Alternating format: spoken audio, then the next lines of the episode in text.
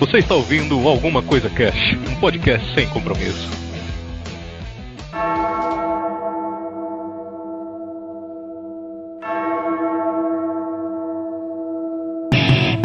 Olá, senhoras e senhores. Aqui é o Febrini e eu tenho ouro 24 que late e 24 que morde. Meu Deus. Ah, e o pavê? Aqui é a Kel e o meu sonho era ganhar um bilhão de reais em barras de ouro, que vale mais que dinheiro. Não consegue, não, Moisés. Eu não consegue. Aqui é Raul Goldfinger e cu de ouro é o mais precioso. Meu Deus do céu. que isso? Que foi isso, Nossa senhora, velho. Vocês não estão vendo aí, galera, que estão ouvindo. O Raul tá com uma foto do indiano aqui, mas tem ouro até no, no toba, tá ligado? Minha vida é meu estilo. Aqui é o Vinícius Hidalgo e nos jogos de RPG tem armadura de ouro. E eu acho muito bizarro, porque a resistência é ser que nem uma armadura de chocolate, tá ligado? E ouro é mole. Aqui é a Sally e hoje esse episódio tá só ouro. Nossa, tá só. Mas É gold. é Último. a CC de ouro. Muito bem, senhoras e senhores, estamos hoje aqui reunidos para trocar uma ideia sobre o ouro, né? Vamos falar um pouco aí sobre a história do ouro, né? Como que ele é formado, o que, que ele influenciou aí no mundo até hoje, né? Desde períodos antigos, clássicos até hoje, etc. Toda a relação do ouro com a nossa vida que tá aqui na nossa frente, nos nossos celulares, nos nossos computadores. E tem gente que nem sabe ou nem liga, né? E como ele pode ser importante também no futuro aí, dependendo do que aconteça com a nossa política e todo, tudo isso que a gente chama hoje de sociedade.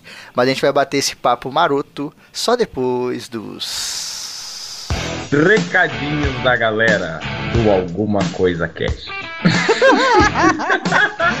Recadinhos. Ronaldo. Ronaldinho. Aê, galera, chegamos a mais uma leitura de recadinhos da galera Wildeira. E aí, galera? Olha, Beleza? Olha nós aí de novo. Muito bem, leitura de recadinhos do nosso programa aí de. O dinheiro! Eu quase Dinheiro, esqueci. eu o que é que você faz com o seu dinheiro? Um monte de bosta. Um monte, um monte de porra nenhuma. É, um monte de nada que eu não vejo dinheiro. Quando você olha, cadê meu dinheiro? Cadê? Cadê? Sumiu. Lembrando que esse programa aqui é patrocinado pelos padrinhos, né, do Alguma Coisa Cash, nossos patrões aí, o Ricardo Cruzato, o Lucas Silva, o Felipe Silva, o Fernando Casimiro, o Cláudio Piccoli, o José Paulo, o William Floyd, o nosso querido Thomas Eblin, o Tomás Turbano, Arthur Gomes agora, olha aí, o mais novo padrinho, um grande ouvinte do Paráxene, o Lucas Massolini e a Valéria Eugênio. Obrigado, gente, vocês são foda. Valeu! Vou começar aqui lendo o e-mail do Thiago Ramos. Que aí ele começa o seguinte: Salve povo do ACC. Tentar economizar em tempos de crise é uma dureza, mas mesmo assim, desde o nosso conhecimento de gente, acho que ninguém tem opção de economia e muito menos a cultura de guardar dinheiro. É, realmente essa coisa de guardar dinheiro é, é difícil. Sim. E a- eu acho que eu- um negócio que eu ouvi muito, que eu ouço muito, que é- eu acho que é até bem verdade, é aquela parada de tipo, você vive no limite, tá ligado? Você recebe, do- você recebe mil, você vive com mil. Aí se aumenta pra dois mil, agora você vai viver com dois mil. E três mil e você vive, vai vivendo naquele limite, Sim, tá ligado? É muito é. bizarro isso. Isso quando você não vive com mais, né? Tipo, você, Ah, você é. ganha mil e vive com mil e cem. Aí você fala, caralho, tô fudido. Tomei, aí esse, esse é bem pior. Ah, mas voltando aqui. Quando eu recebia os trocados dos meus pais, com certeza em três lugares ia aquele dinheiro: locadora, doces e fliperama. Com certeza era um vício que ficava em loop eterno. Era quase todo, era quase todo gasto e nem sobrava um centavo sequer. Com o tempo e ficando mais velho e trabalhando, tive a noção de como gastava muito sem ter um controle do dinheiro. Olha aí. Até juntava, mas mesmo assim ia embora muito cedo. Até chegar a maravilhosa conta bancária e saber usar direitinho, sem cair no duro golpe do cheque especial. É, isso é foda. O negócio de cheque especial é, é mais quando você, sei lá, tem, um, tem muito gasto e tal, e você sabe que vai vir um retorno, tá ligado? Aí tipo, não, pegar isso aqui agora porque eu sei que lá vem e cobre, tá ligado? Agora, e também é aquele negócio, é pra quem sabe mexer. eu não me arrisco com essa porra, não. O bagulho pode dar um. É, uma não, é bola que- de neve desgraçada, hein, maluco? É aquele negócio aí. Ô, ô, ô Timor, você tem que saber muito bem pra não, não cair nessa bola de neve. Você tá fudido. Né? Juro Aí- do seu rabo. É verdade. Aí ele termina aqui. Adorei o cast e os momentos de sofrência dos participantes. pois é. Falando da dureza de como guardar dinheiro. Parabéns a todos. E quem sabe um dia a gente acerta na loteria e não se preocupa mais com isso. pois é, hein, velho. Caramba. Valeu, Thiago. Esse meu foi foda e manda mais. Valeu, Thiago. E realmente a sofrência tá osso, cara. Nossa, e o bagulho tá louco. Cadê meu dinheiro? porra, Nossa, dinheiro? cara, vai dinheiro demais e tudo. E sabe uma coisa também que eu ia falar no programa, eu esqueci e depois eu pensei, vou falar no Mais ACC e esqueci de novo. Uma coisa que é filha da puta nas nossas vidas pra gastar dinheiro são essas porra desses feriados que a galera inventa, cara. É verdade. Esse feriado é foda, mano. Toda hora tem um bagulho pra você gastar dinheiro. Você gasta com não sei o que e vem a porra do carnaval. Aí vem carnaval, aí vem não sei o que. Daqui a pouco é Páscoa. Aí, aí vem algum aniversário de alguma porra de um parente. Aí daqui a pouco tem não sei o que. Aí tem uma festa religiosa que você tem, que- tem que gastar. Aí depois tem, sei lá, dia das crianças, dia das mães. Tipo, tem um monte de coisa pra você gastar. E às vezes, mesmo quando é um bagulho que você não gasta dinheiro, tipo, sei lá, o finados, né? Que é um Ah. feriadão geral. Você vai gastar dinheiro porque você vai ficar em casa. E quando você tá em casa, você vai gastar dinheiro, mano. Não tem jeito, você vai sair pra algum lugar, tá ligado? Às vezes você fica em casa e fala, não, hoje eu vou comprar um monte de parada gostosa e vou ficar de boa. Você tá gastando dinheiro pra caralho. Pois é. porque, porque parada gostosa não é, não é barato, tá ligado? Exato. E quando você tem um dia normal de trabalho, muita gente faz o quê? Vai pro trampo das 7 às 5, né? Um exemplo. Aí lá no trampo ele toma um cafezinho ou toma vários cafezinhos durante o dia. Tem o horário de almoço dele que ele come a comida do trampo. À tarde ele tem outro cafezinho, né? E depois ele vai pra casa. Quando você fica em casa, todos esses cafezinhos e todo esse rango é- sai do seu bolso. É verdade. Então você gasta muito mais. Aí você pode falar, ah, mas não é nada, é um prato de comida. Sim, mas se você for uma pessoa, tudo bem. Imagina uma casa com sete pessoas. Pois sete é. pessoas que trabalham. Fica sete em casa, maluco? É foda. É, Ah, não, então não vamos gastar com ele, vamos comprar uma pizza. Puta que pariu, meu irmão. Vai ser pior ainda. Não.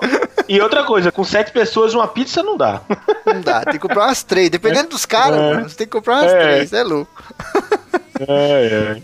Muito bem, eu vou ler aqui agora um e-mail muito especial, que é gigante aqui, da Daisy Quintino, que ela ouviu lá o programa de Dia do Coringa e ficou maravilhada e falou, puta, vou mandar um e-mail. E ela mandou aqui, ó. Sou Daisy Quintino, moro em São Paulo, tenho 26 anos, sou estudante de Biologia e trabalho no Zoológico de São Paulo. Ó que maneiro.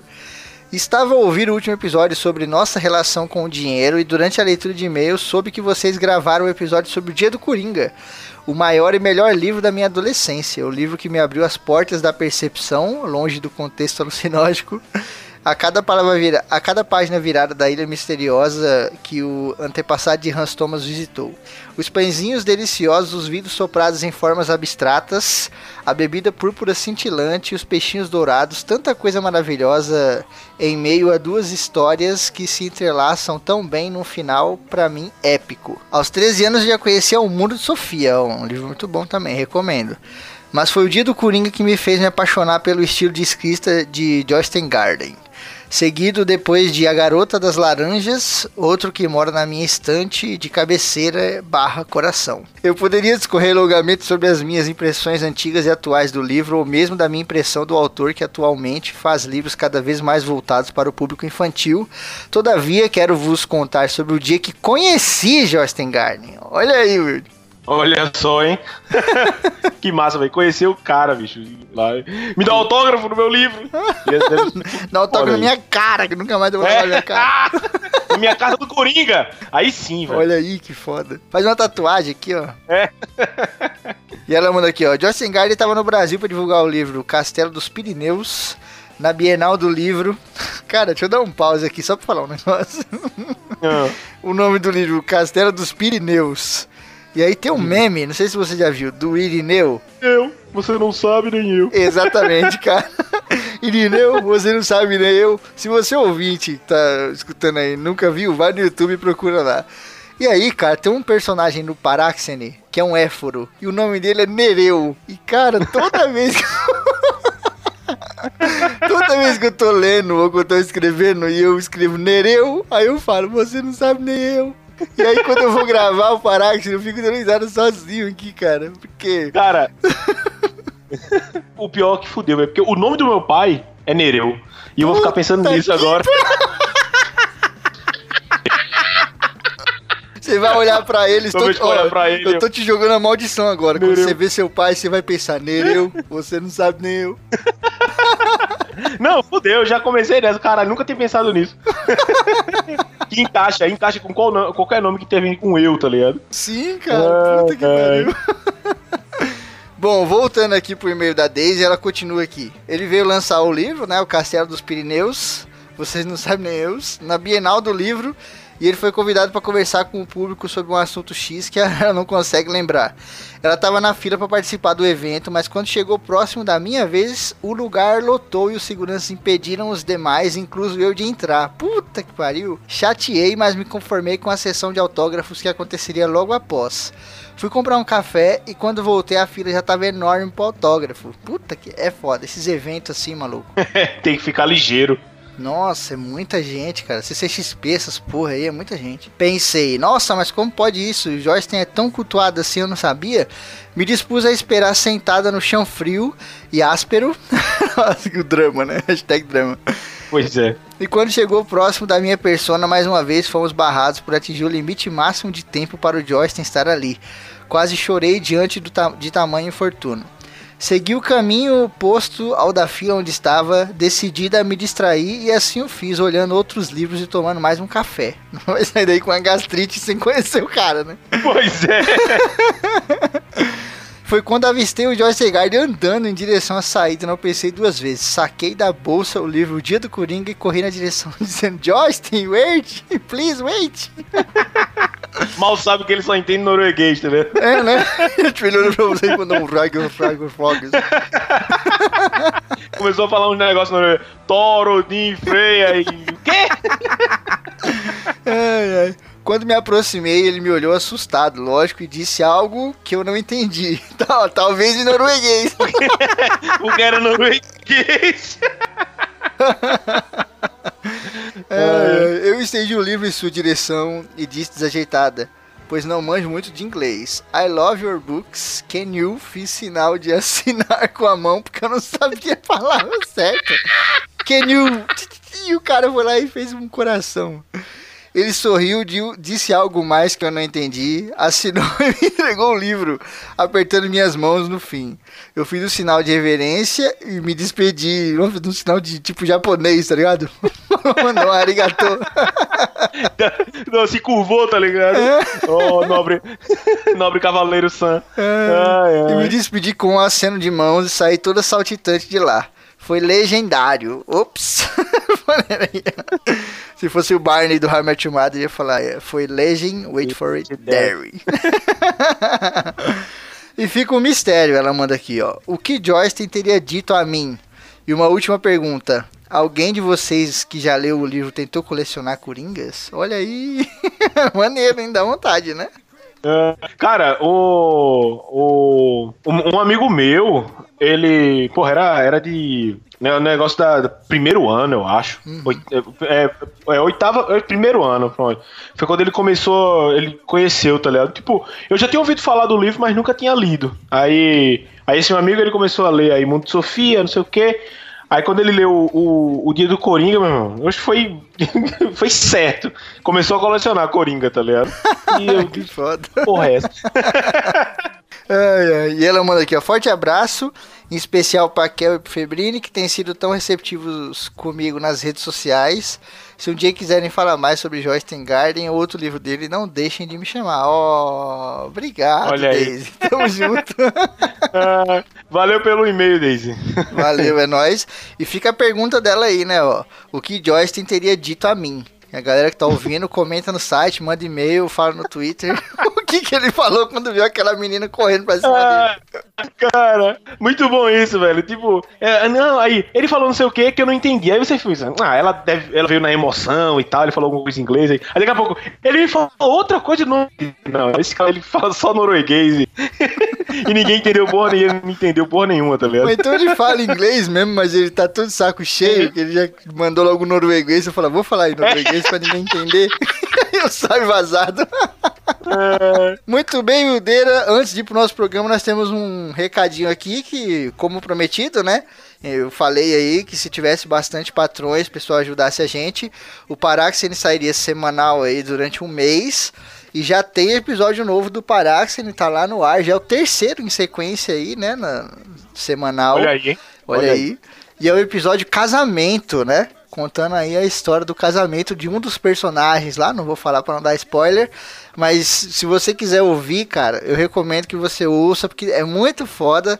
Dá um trabalho muito grande de pesquisar, tem que juntar um monte de caco de um monte de lugar diferente. E, pô, tá muito legal. Eu tô gostando muito de fazer. Então ouçam lá que tá bem maneiro. Pô, escuta aí, galera, que o Paráxene é foda. Foda pra caralho. E o Wilde leu um trechinho de um próximo capítulo aí do, da queda de braço lá e ele ficou muito doido. E eu falei, aí, aí sim. Eu. Eu. Ai! Puta merda, por sinal eu vi mais. Tava vendo mais vídeo hoje. Queda de braço. É, muito bem, meu Deus. Vamos então aqui pro nosso programa A História do Ouro. Sim! E aí, Como diz o Raul. não, não vou repetir o que ele falou, que é muito bizarro. Vocês já ouviram aí na entrada, então deixa quieto. Pois é. Come on. Nah, man. It ain't never gonna stop. Huh, Surge. Raul. JP Fat Ed, come on.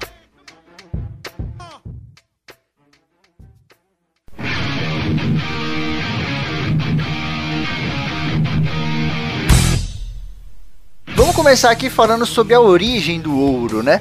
Qual que é a origem do ouro? Você vai lá na terra e pega ele. Não, senhor, o ouro vem muito antes disso. Meu Deus. A origem do ouro, ela é controversa, né?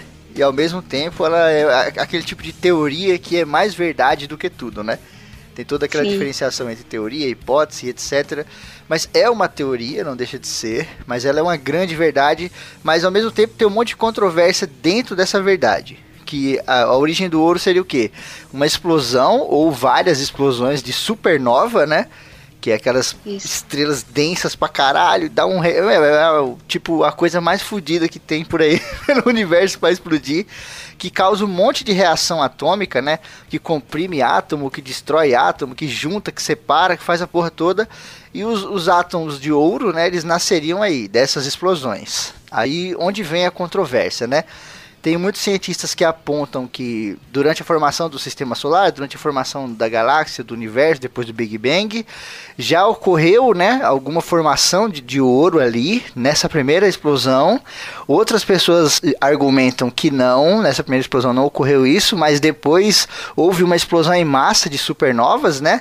E aí sim ocorreu a, a criação do ouro aí, como a gente conhece. E ainda existe uma terceira vertente que diz que foi uma única explosão, né? Uma única explosão Sim, sim. de uma supernova específica, duas estrelas, na verdade, né? Bem específicas, explodiram e só essa explosão criou todo o ouro que existe no universo. É que se você for parar pra ver, né, a quantidade de, de ouro que tem no mundo, né, no, no, no caso no planeta Terra é muito pequena. No universo eu não tenho certeza de qual, de qual que é esse valor, mas eles falam de que existem para cada um bilhão de átomos no, na- no planeta Terra, cinco são de ouro. Sim. Então você tem uma noção da- de quão raro é o negócio. É, é bem tenso mesmo. né? Teve uma. Teve, tem até um documentário do Story Channel que o cara ele, compa ele faz uma comparação bem chula, mas que dá pra gente entender muito bem, né? Que ele fala que é, é, encontrar ouro na Terra é como se fosse encontrar um grão de areia dentro de uma piscina olímpica. Então é, é, é muito difícil de encontrar. A galera da própria comunidade científica, algumas pessoas, né, defendem que, tipo, na Terra é baixíssimo, né? A quantidade de ouro é pequena pra caramba, por ser um elemento muito pesado, por ser um elemento raro e etc, né? De se, difícil de, entre aspas, se criar. Mas existem planetas que têm uma puta de uma concentração muito maior, né? Também entra em todo aquele negócio da teoria e tal, bem ficção científica, né? Tipo, aqueles livros antigões de Sim. ficção científica, o planeta de ouro, e aí começa uma corrida espacial para ver quem vai lá pegar ouro e tal. Mas eu não duvido, não que exista um planeta maciço de ouro e tal, como a, a ficção aponta. Mas com certeza em alguns outros planetas aí, agora a gente tá né, numa fase da, da ciência aí de descobrir planeta todo dia, tipo, toda hora tem planeta sendo descoberto. Eu não duvido não que em algum outro aí possa ter uma quantidade muito maior de ouro, né? Isso faz a gente lembrar do cast que a gente fez, que a gente gravou do Formação da Terra. Que a, a dinâmica, é, a dinâmica astrofísica, não sei como é o nome disso, que é, os elementos mais pesados eles vão se concentrar no meio, enquanto os mais leves vão, vão, vão ficar fora, né? Por isso que a gente tem um núcleo bem- muito denso e a atmosfera é rarefeita, tá ligado? Aí tem isso, tipo, o, o e quan- quando houve essa explosão, que é, quando houve essa essa fusão, né, no caso, né, que depois teve a explosão, que foi que espalhou os, os materiais pelo, pelo, pelo universo, tá ligado? Imagino que os metais, os metais pesados, os elementos mais pesados, eles, é, além de ficarem mais, mais para trás, já que eles vão, vão ter uma influência maior sobre a, a força gravitacional, tá ligado? É, ele pode até ter chegado depois e tal. E essa, essa parte é muito interessante.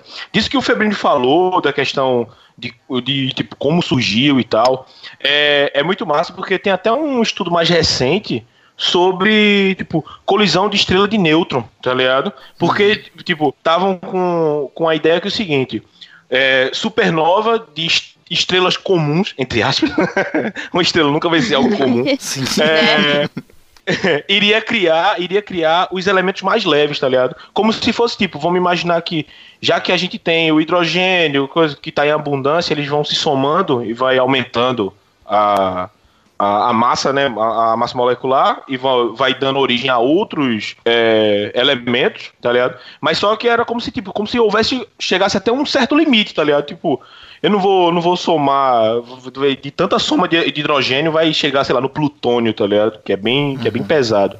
Mas aí, tipo, o, o, a, teo- a, é uma ideia nova que estavam que estavam pensando é que a estrela de nêutrons, que, que tem uma densidade muito, muito, muito maior do que, do que uma estrela comum. Então tem, tem estrela de nêutrons que, sei lá, é 1 um, um, um vezes 5 vezes a é, 1,5 vezes a densidade do Sol, tá ligado? Por, por, tipo. É, é, Com o tamanho da é, aí- lua. é- é- tipo É, tem- isso tem também, umas tá estrelas ligado? que é muito E aí- bizarra, né? Tipo, tem o tamanho É. da Lua, mas tem a densidade de Júpiter. E você fala que, caralho, isso é. Daqui a pouco o negócio Como assim? explode. né? Aí, pronto, partindo desse princípio, tipo, era, era como se eu já tivesse a matéria já tão comprimida, tá ligado? Tão fundida, que ela já tá com um número molecular mais alto, tá ligado? E aí depois, quando tem a reação desse choque e tal, dali sim eu vou ter um. Eu vou ter um, um- uma escala, uma escala maior, tá ligado? É como se eu tivesse começado a subir uma escadaria do meio dela. Aí, por isso que a galera pensa nisso, que não só o ouro, como vários outros metais, Vários metais outros. pesados, tá ligado? Sim. Foram originários daí. Não só metais, né? Qualquer outro elemento, de, de É. forma geral, né?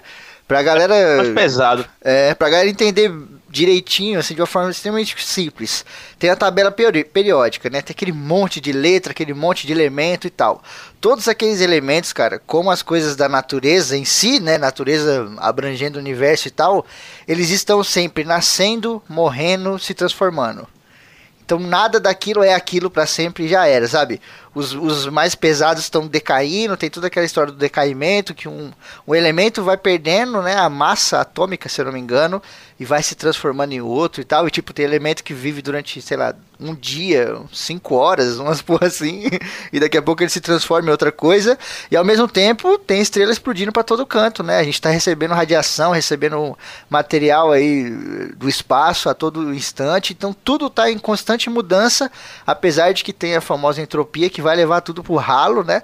De uma forma ou de outra, tudo vai tender a acabar, mas ah, tá tudo em constante mudança. Com o ouro não é diferente. Tanto no nascimento quanto hoje em dia na nossa utilização, no descarte, tudo vai se transformando, tudo vai moldando. Só que aqui, como a gente está falando a nível terrestre, é uma coisa muito pouca, né? Muito bobinha, assim, um pouquinho de ouro tal.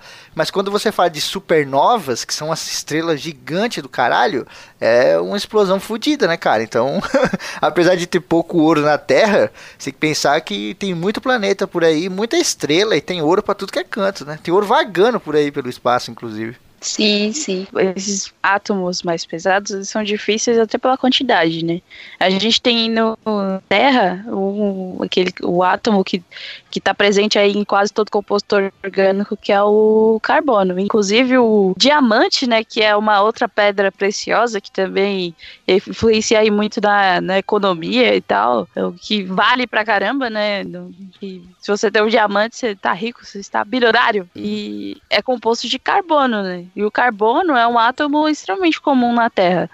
Porque ele é mais, é mais, entre aspas, tranquilo de se formar, porque ele tem só seis, seis prótons ali, seis, seis elétrons, seis parzinhos ali, aquele número, número atômico, né, do, da tabela periódica. Já o ouro, se você for comparar, são 79. Então, de você ir de 79 para de 6, né, para 79 é um regaço, mano. Não é um negócio Sim. tão fácil assim de você fazer. Sim, é, é bizarro porque mostra isso, né? Esse negócio do elemento que é comum, mas ao mesmo tempo esse elemento comum forma outros elementos, né? Tipo, a gente tá falando do carbono, que é o elemento mó comunzão aí, que não tem valor nenhum e tal, mas você para pra pensar, ele forma as coisas que tem valor. se não fosse, né, o carbono não teria ouro, se não tivesse essa, liga, essa ligação, né, do, do carbono aí com ele mesmo, não teria ouro, não teria um monte de outras coisas, como a gente falou até do grafeno, né? O grafeno é carbono puro, né, cara? Aí você para pra pensar, putz, não tem o valor do ouro, nem se compara com o valor do ouro, né? Mas aí um pedacinho de grafeno vale muito mais do que um pedacinho de ouro. Sim. Isso é muito doido, porque, tipo, o ouro, até então, ele era o melhor condutor também, né? Uhum. Depois, mais pra frente, a gente vai falar aí de, das propriedades que, que, eles são utilizados hoje, né?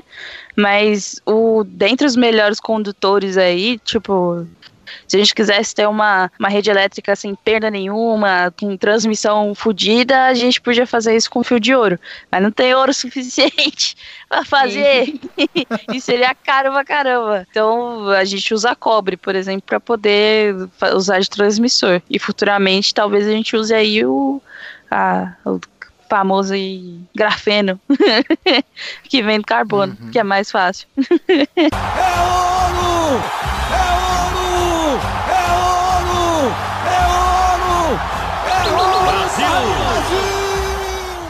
Mas antes do homem usar o ouro aí com eletricidade e tudo, a gente vai partir para um momento da história aqui onde não existia eletricidade, né?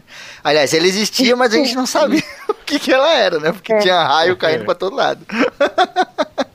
Vamos falar um pouco aqui do que? Da antiguidade, né? Do ouro na antiguidade. Querendo ou não, é uma coisa muito marcante, assim, né? A, a série fez a pauta e ela deu um destaque aqui pro Antigo Egito. E, cara, o ouro no Antigo Egito é, é, chega a ser bizarro, né? Totalmente sci-fi, assim. É, ele, eles, é, eles encontraram hieróglifos egípcios, né? De 2.600 anos antes de Cristo, que eles falavam exatamente do, do metal, da importância dele no, no, no, no Antigo Egito, e que, inclusive, tinha isso é, citado no Antigo Testamento, né? E é, desde lá que ele, é, ele era utilizado pelos grandes, é, pelos grandes mestres da, da na, a gente tem as grandes efígies, né, que é, hoje a gente tem nos museus é, muitas é, estátuas de ouro que eles faziam com ouro mesmo, ouro maciço, uhum, e, e eram sempre os grandes donos das, da, das pirâmides, enchiam, né, as pirâmides com seus tesouros de ouro também, e e desde aí a gente consegue perceber como o ouro tem esse essa função econômica, sabe, na, na sociedade, desde a antiguidade. Sim, cara, isso é muito maluco. E aí você para pra pensar, como a gente falou da origem do ouro, tá, o ouro ele tá no mundo inteiro, né? Ele tá lá no subterrâneo, ele tá a nível do mar, ele tá no topo de montanha, ele tá em qualquer lugar, porque ele está na terra. Ele faz parte do planeta Sim. Terra, né? E o planeta Terra já se moldou de tantas maneiras, tipo, acho muito maneiro quando o nego vai lá em cima da montanha, começa a escavar e aí acha tipo um fóssil de uma concha do mar. Tipo, a 4 mil metros de altitude. É muito foda, porque aquilo já foi né, o leito oceânico há muito, muito tempo atrás, antes da deriva continental e etc. E o ouro também ele passa por isso, né? Ele sobe, desce, o caramba, e você para pra pensar, puta, mas como que a galera achava tanto ouro assim no Egito? E realmente a quantidade de ouro que eles tinham no Egito era bizarra, não condiz com a, geogra a geografia deles, né? Com a geologia deles no deserto. Será que eles peneiravam areia e tal, não sei o que, né? A grande, a grande Chamavam. pegada. Por isso que diz- diziam que tinham os aliens, né? Que foi pra É, lá então. e construiu tudo. É isso que eu ia falar, na verdade, quem trouxe foram os aliens. Não, sacanagem. Não. É, até porque Aliens. o ouro é extraterrestre, né? É, né? A Terra é extraterrestre, né? É, né? a própria- Mas a pegada são o quê? São os rios, cara, né?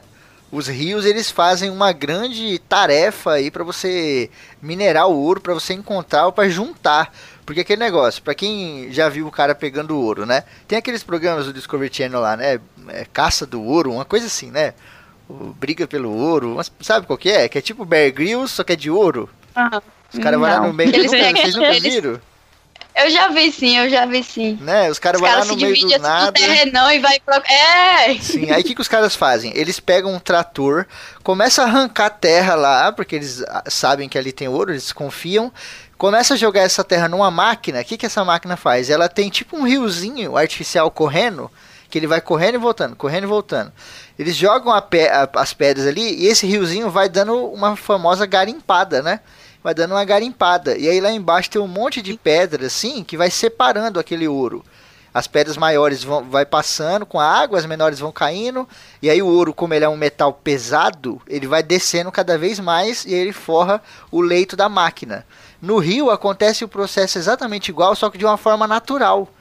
O rio vai trazendo um monte de dejeto, um monte de coisa e tal, e junto com isso tudo vem o que? Vem o ouro. Só que o ouro é um metal pesado, então o ouro não vai pro mar. Lógico que no mar tem ouro pra caralho, mas esse ouro que vem do rio dificilmente vai pro mar. Ele fica no leito do rio. E o que, que a gente tem lá no Egito? O famoso. Tão famoso que eu Rio esqueci o nome. É. O Rio famoso Nilo. Cara não conhece, esqueceu. Caralho, Deu um branco. Achei que era uma deixa. Eu, achei, eu jurava que era uma deixa. O famoso Rio. Tadã! É tipo professor, né? Rio, Famoso é. Professor, é, ele- o professor esquece, ele dá o migué e deixa a galera completar. E depois É. ele, opa, deu um branco. Isso aconteceu no Egito! isso, é isso. O Febrini tá muito, tá muito em Esparta, tá ligado? É, Aí tá não- foda. outra- qualquer outra civilização antiga ele tá cagando, tá ligado? É, não, o pior que eu tô pensando pelo Egito também, porque. Não, não vou dar spoiler aqui do Pará. Vamos lá. é. O Barack ele vai estar no Egito fazendo a Eita, dança do. Tchan. Isso do Tchan, meu Deus, olha o que, que ela associa. Voltando, o que, que a gente tem? O Rio Nilo, o famoso Rio Nilo tal. E o Rio Nilo é um rio muito especial por conta daquela coisa da vida, né? Ele proporciona a vida, tanto para quem tá ali do lado para beber água, etc, na antiguidade, né, falando aqui, como até para a própria natureza, né? O delta do Nilo, você olha pelo satélite aí parece uma coisa mágica, né? Vem aquele monte de deserto em volta, quando chega no delta tá tudo verde, assim, você fala, caralho, da onde que saiu essa vida toda, essa natureza toda? E ele tem aquele esquema da cheia. Ele enche e ele, né, tem a seca. Ele vai lá, vai. E nesse esquema, cara, ele é depositando muito ouro ali. Então, quando o ser humano começou a descobrir esse negócio de garimpar, de pegar ouro, o Nilo, cara, era uma porta pra riqueza, tá ligado? E a gente sabe que antigamente tinha o esquema dos escravos que tinham os faraós, aliás, os faraós que tinham os escravos, e nego botava tipo. Tinha o meu faraó. É. Meu faraó. E nego botava tipo 100 mil escravos pra trabalhar de uma vez só. Hoje em Sim. dia é impensável, sabe? Hoje em dia muita gente fala assim: nossa, seria impossível construir uma ponte assim, assim, assado. Seria impossível hoje em dia que você não tem escravo. Porque quando você tem escravo, você junta meio milhão de pessoas e manda elas trabalhar até morrer. E aí quando você Até faz morrer. isso, né, você é capaz de coisas que hoje em dia a gente não compreende, né? Tudo bem que o Japão, né, ele tá conseguindo fazer uns bagulho impossível e tá ganhando bem, né? Verdade. Vamos.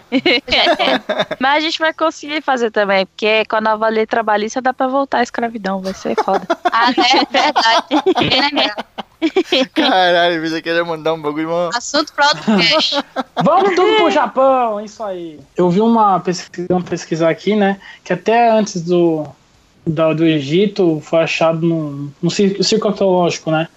Lá na Bulgária, que datava de 5 mil a.C., 3 mil braceletes, colares, brincos, que na verdade não só coisas de roupa, né? Como também coisas do dia a dia, por exemplo, como colher, prato, vaso, né? E no total eles conseguiram achar cerca de 18 toneladas de ouro. Sim. Que, Jesus. Pô, é ouro pra cacete. E aí esse é até interessante, né? Porque Bulgária é um lugar, tipo, bem inóspito, entre aspas, claro. Lá na Europa, que é tipo, não sei se chega a ser leste europeu. Né? Então a gente fica questionando, tipo, o ouro pode ser em qualquer lugar, você pode achar desde um lugar Serra Pelada até num lugar, sei lá, no Nepal. Não, Sim, sim. A gente, a gente tá dando um foco mais no Egito, porque no Egito teve toda essa questão da abundância É, do o- ouro. O Egito deu uma. Ele deu aquela coisa descoberta, né? Tipo, Sim. pro mundo. É, e a gente tem também aquele marco do. Parece que o mundo teve uma transição, sabe? Daquela antiguidade bizarra para uma coisa um pouco mais civilizada.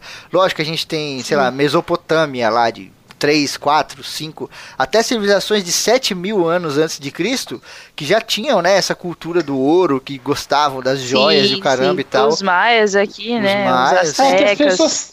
Apesar que os, os maias, questiona, né? os astecas não são tão antigos, né? Aí o pessoal sempre tem que questionar né, quem que foi os primeiros povos a usar ouro. Sim, exatamente, não né? sei. Os alienígenas. Acha mais fácil falar isso. né?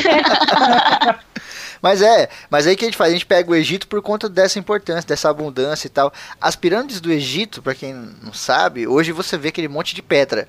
Eram pirâmides revestidas com ouro, cara. Sim. Então chega a ser. Agora vai sair um jogo, já saiu do Assassin's Creed, né? E vai ser no Antigo Egito. Eu E é não Antigo joguei, Egito. Mas eu espero que eles façam as pirâmides revestidas de ouro, porque. Vai Dizer- ser, mano, vai ser que Mario, vai ficar dando um soco na pedra pra cair moeda, tá ligado? Era foda. E aí a galera saqueou com o tempo, etc.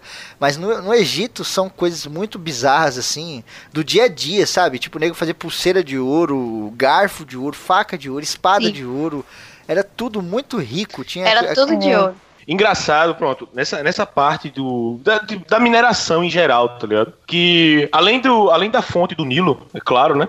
É, no meio do deserto sempre, sempre teve o- a parte de- das pedras, tá ligado? É, e lá, e lá Sim, também, sim. claro, haviam, eram as jazidas, né? Como a gente chama. Isso. E, tipo, foi encontrado em várias, em, em- em várias dessas jazidas, tá ligado?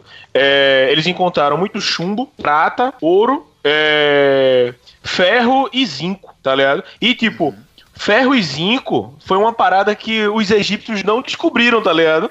Tipo, tinha lá pra caralho, mas eu acho que naquela época eles não. Eles não. não, não- acho que não, não sabiam ainda. é, Achar utilidade, né? é, né, É. Não, eu acho que eu acho que não- não é separação, questão de achar né? utilidade. É, era, era mais a separação, tá ligado? O que quando Ah, eu vi sim. isso, eu fiquei pensando, eu fiquei pensando, porra, velho, imagina se eles tivessem achado Né? o ferro, tá? Como, se, como seria o mundo hoje em dia, tá ligado? O que, o que seria da história, tá ligado? Achei muito foda. E aí, tipo, partindo disso, foi o seguinte: é, nesse, nesse contexto, com esses minerais que tinham, era mais, eles, era mais fácil eles é, pegarem primeiro o chumbo, porque o chumbo ele derrete muito fácil. E aí, tipo, tanto que eles, eles esquentavam as pedras lá, é, e aí ia separando, separando primeiro termicamente, depois eles iam é, achando os outros. Aí, como aqui eu tinha falado, o, a prata era mais valiosa, porque eles, eles conseguiam, primeiro eles estavam conseguindo muito mais prata antes, e outra coisa, teve também, por, por pesquisa, análise e tal, viram que é, tinha liga, tinha muito da liga de prata e ouro que eles só consideravam como prata, tá ligado? Porque, porque É. o, a prata tava Juntava, muito, né? é, a porcentagem muito maior do que o, do que o ouro, tá ligado? E, tipo, também aquele negócio, né? É, o, ouro, o ouro deles era muito foda, era muita coisa, mas ainda assim era, era, tinha muita impureza e tal. E, e foi isso. E outra coisa, o ouro passou a ser mais. Mais, tipo, mais Valioso, visto, mais, né? é, mais valioso quando eles começaram a ter contato com a Ásia. E, e, é, teve, teve a questão de comércio e tal, que eles viram, ó, então quer dizer Sim, que essa parada dourada aqui é, é melhor, tá ligado? E aí, aí a coisa foi, foi mudando de, de, de figura, tá ligado? Isso é, isso é muito legal de, de ver. O foda é que, tipo, essa parada que a gente falou do chumbo, né?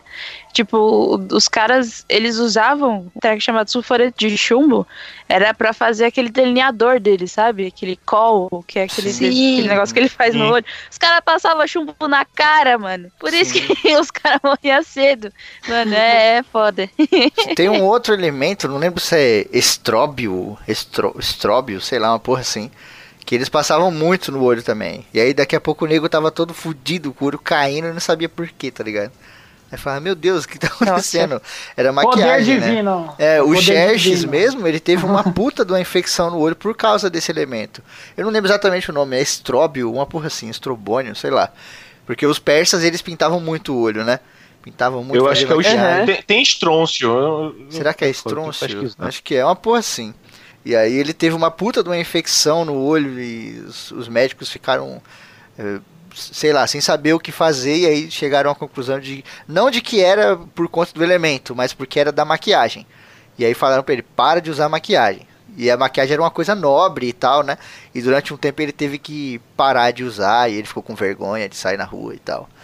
Mas essa relação que vocês falam da prata, a gente vê também, só dando um pulo pra frente, depois a gente volta aí, nos vikings. Os vikings eles se interessavam muito mais por prata inicialmente do que por ouro, né? Porque pra eles aquele brilho da prata era mais interessante, eles gostavam muito. Quando eles começam as invasões e etc, eles buscam muita prata.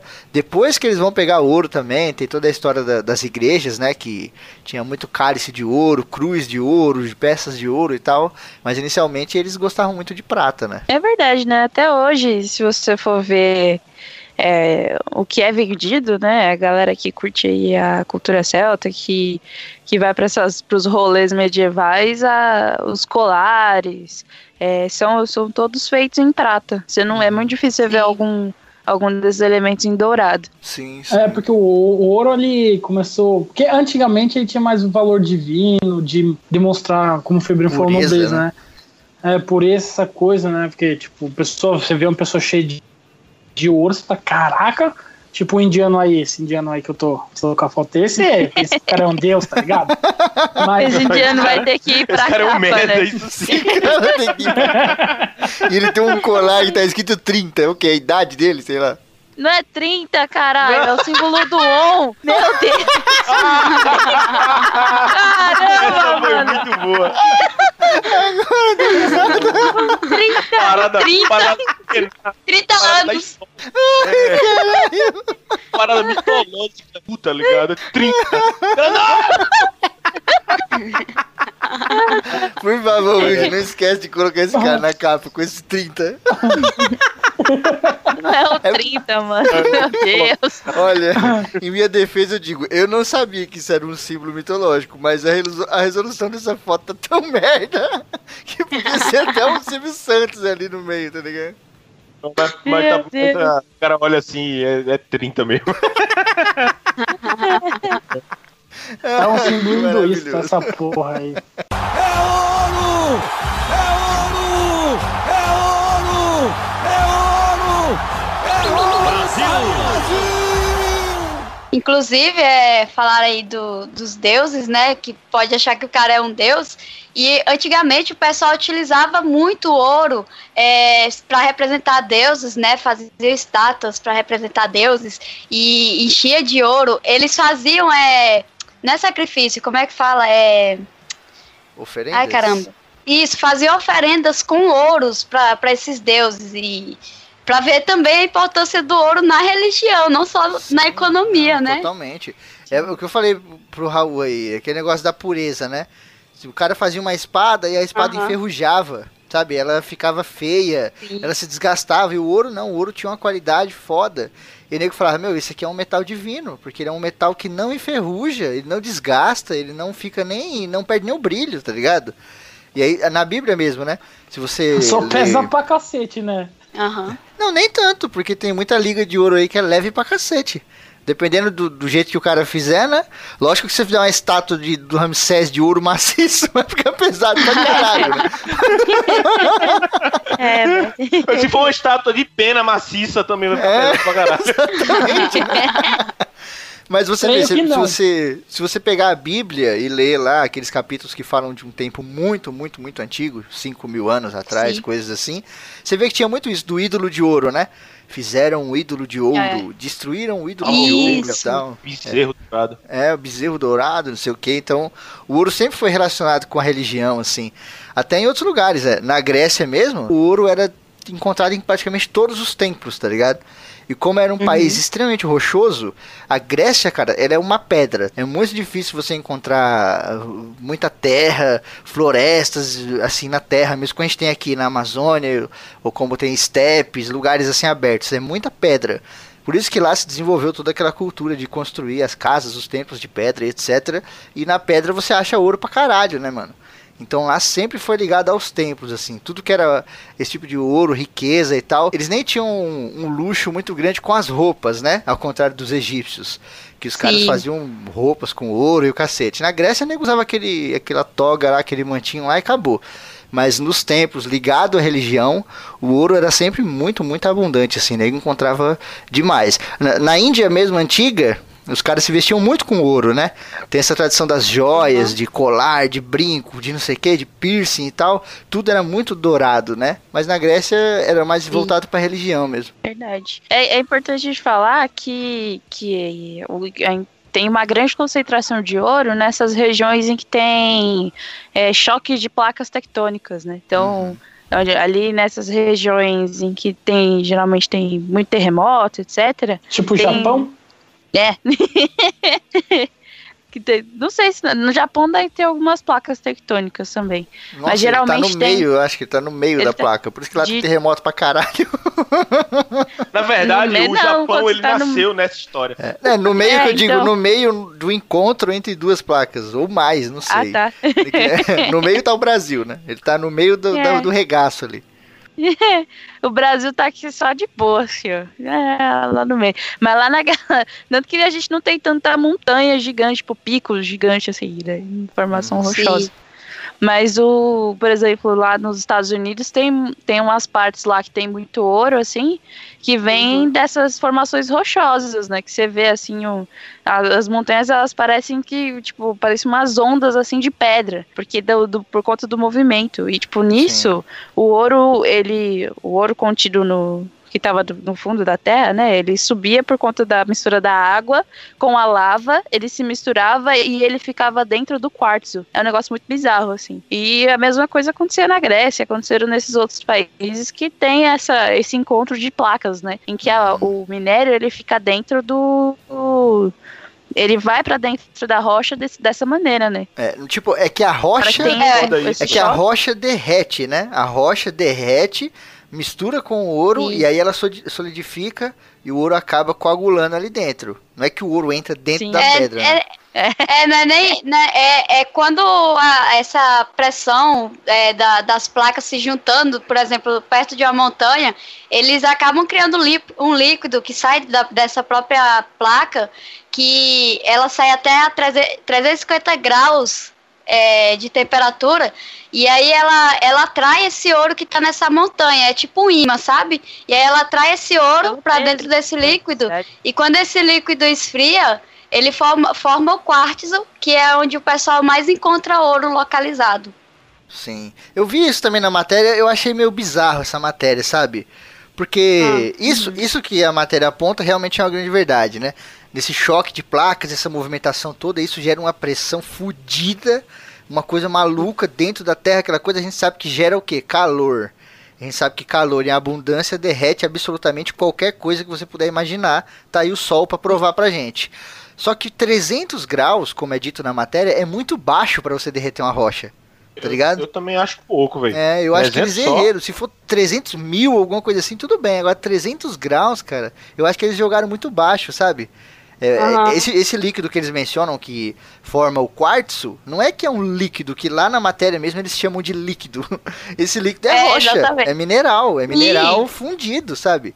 É um mineral aquecido, com esse choque de continentes, essa loucura, o magma por baixo, aquela pressão, aquela porra é tão foda que derrete o mineral, cara. E o mineral vira um caldo, Sim, né? mano, é- uma é espécie de lava e depois mistura com o ouro e tal e acaba formando aquelas jazidas, aquelas paradas, bu- que é até bonito, né? o quartzo, que é um cristal, lindo. né? E aí dentro do cristal você vê o ouro, né? O cara quebra assim, lá Sim. dentro tá uma pedrinha de ouro, tá? Os, Bonito os caramba. veios, veios de quartzo, que é muito foda isso, velho. Tipo, você fazer um mapeamento na, na, na área e tal, aí, opa, aqui tem uma fo- formação rochosa. E você vai procurando, aí você vê aquele. É como se fosse, tipo, uma coluna vertebral, assim, de, de quartzo, tá ligado? Que Sim. vai se, se estendendo e aí, tipo, ó, aqui, tipo, é aquele negócio, né? Não é 100% de certeza, mas é. Mas, tipo, probabilidade é alta, tá ligado? De ter. Exato, né? De ter em- ouro ali. Sim. É, e o mais bacana, né? Isso eu não sabia. Foi nessa pesquisa que eu descobri. Porque eu acho que muita gente, não sei, isso eu pensava, né? Deve pensar, ah, é, mas ouro você só encontra dentro da terra, embaixo da terra. E esses que a gente viu com essas formações rochosas é a céu aberto, é, é ali pra todo mundo ver. Sim, sim. É aquela questão que eu apontei no começo do programa, né? De que hoje o que é o pico de uma montanha, ontem foi o fundo do mar, né, cara? É, exatamente. Tá, tá aí os Himalaias pra provar pra gente, né? Vê a porra da placa da Índia lá, subiu com tudo, levantou a porra toda. E tem muita, muita expedição que vai lá e encontra fósseis marítimos a 4 mil, 5 mil metros de altitude. Ah, em relação, você falou aí do, dos 300 graus, é, você tá certo aí, porque o ponto de fusão do ouro, ele é tipo de mil- mais de mil, tá ligado? Uhum. Então, é, é, É, imagina pra fazer exatamente. aquele o tanto de quantidade, é ter Uhum. psh, bem pra cima. Mas é, mas eu acho que ele não tá, não devia ser totalmente, ele devia estar misturado, né, com outras coisas Ó, mas eu te garanto que pra fundir ouro é muito mais fácil do que pra fundir quartzo. Então, se pra fundir ouro é mais de mil, pra fundir quartzo deve ser uns Então. 10 mil, tá ligado? Você derrete Eu ouro numa colher. É consistente. É cristal, mano. cristal é foda, pô. É, cara. Eu acho que talvez a, a, até essa temperatura de 30 300 graus seja pra solidificar e não pra, pra fundir. Talvez Sim. ele Não, venha não. fundir.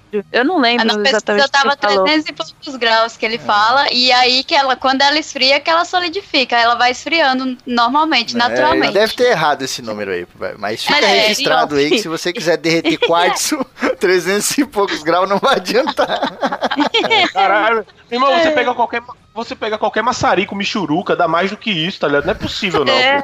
Eu vou pegar um maçarico, As pessoas, um maçarico de cozinha e, e abrir a pedra, tá ligado? Vou embora pro agora. Você vê, né, As cara? pessoas usam quartzo pra pôr de pedra na cozinha, tipo, ao invés de granito, tá ligado? Na pia. Então você bota lá sua panela de pressão e a panela abre um buraco assim. na- Você vê, né, ó. an- Antigamente, o que os povos faziam, né? Os gregos, os egípcios, os indianos, essa galera aí.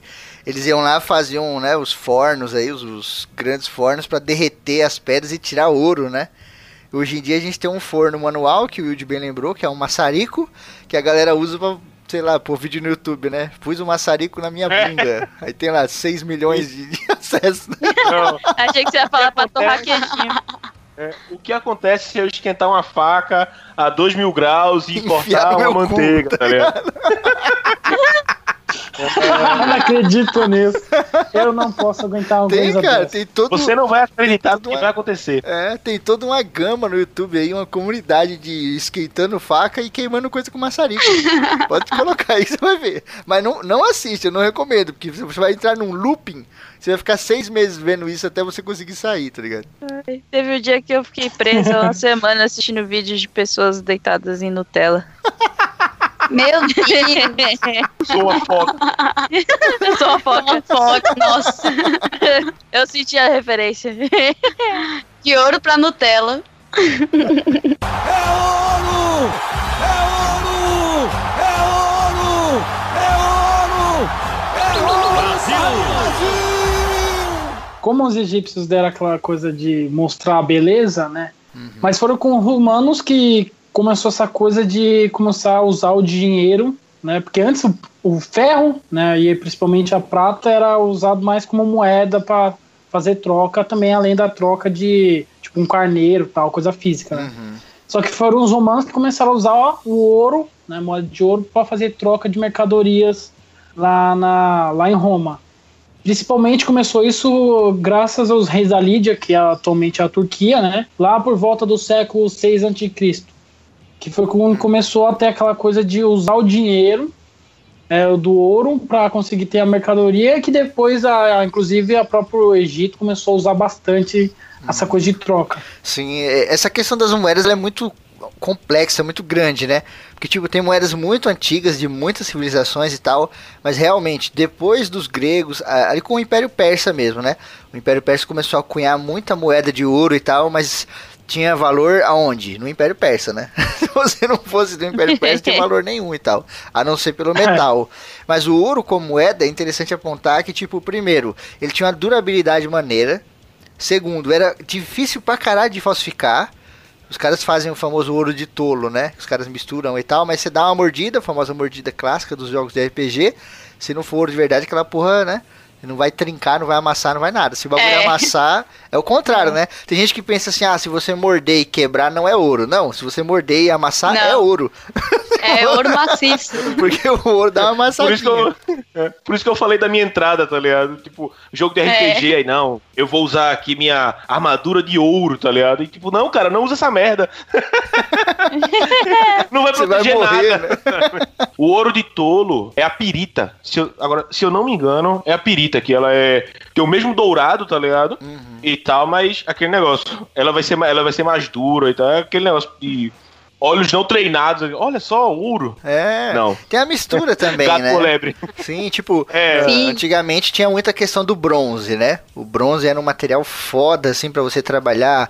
Panela, armadura, espada, o cacete, mas muita coisa tipo panela, utensílios assim. E o bronze, cara, dependendo de como você dá um polimento maneiro nele, ele fica brilhando igual ouro. E aí nego misturava ouro com bronze e fazia uma porra de um ouro fajuto, né? Que não era ouro, na verdade, era bronze. Sendo que o bronze já é uma uhum. mistura do, do, do cobre com o estanho. E aí já, já faz um, um outro elemento. E você vai misturando assim até enganar. Chega na mão do cara, não é nada de ouro, né? Mas como o Raul tinha puxado, ligando os pontos, na Roma antiga começou também uma, uma, distribuição de moeda, de ouro, de tudo quanto era coisa de ouro, de barras de ouro e tal, né? Que aí sim começa a se espalhar pelo mundo, porque a própria Roma começou a se espalhar pelo mundo, né? Então, quando o Roma começa a ir para todo canto, levando esse negócio do ouro, distribuindo, o ouro de Roma tinha valor em qualquer lugar do mundo conhecido, né? Se fosse lá na Inglaterra ou fosse lá no Egito mesmo. Ainda pegando essa questão, nós temos o que? Alguns povos bárbaros ali da antiguidade que tiveram uma relação, uma relação direta com os romanos, mas que também tinham muito ouro, né? Os celtas eram um deles, né, cara?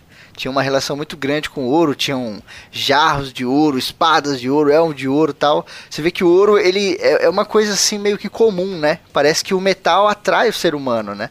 Tem, tem, cada bicho tem aquela coisa que atrai, tipo tem a mosca que se atrai pela luz, uhum. uma coisa assim. O ser humano parece que ele se atrai pelo brilho, né? O peixe também, né? O peixe, se você jogar uma paradinha que brilha na água, ele vai lá e, e morde pensando que é alguma coisa, sabe?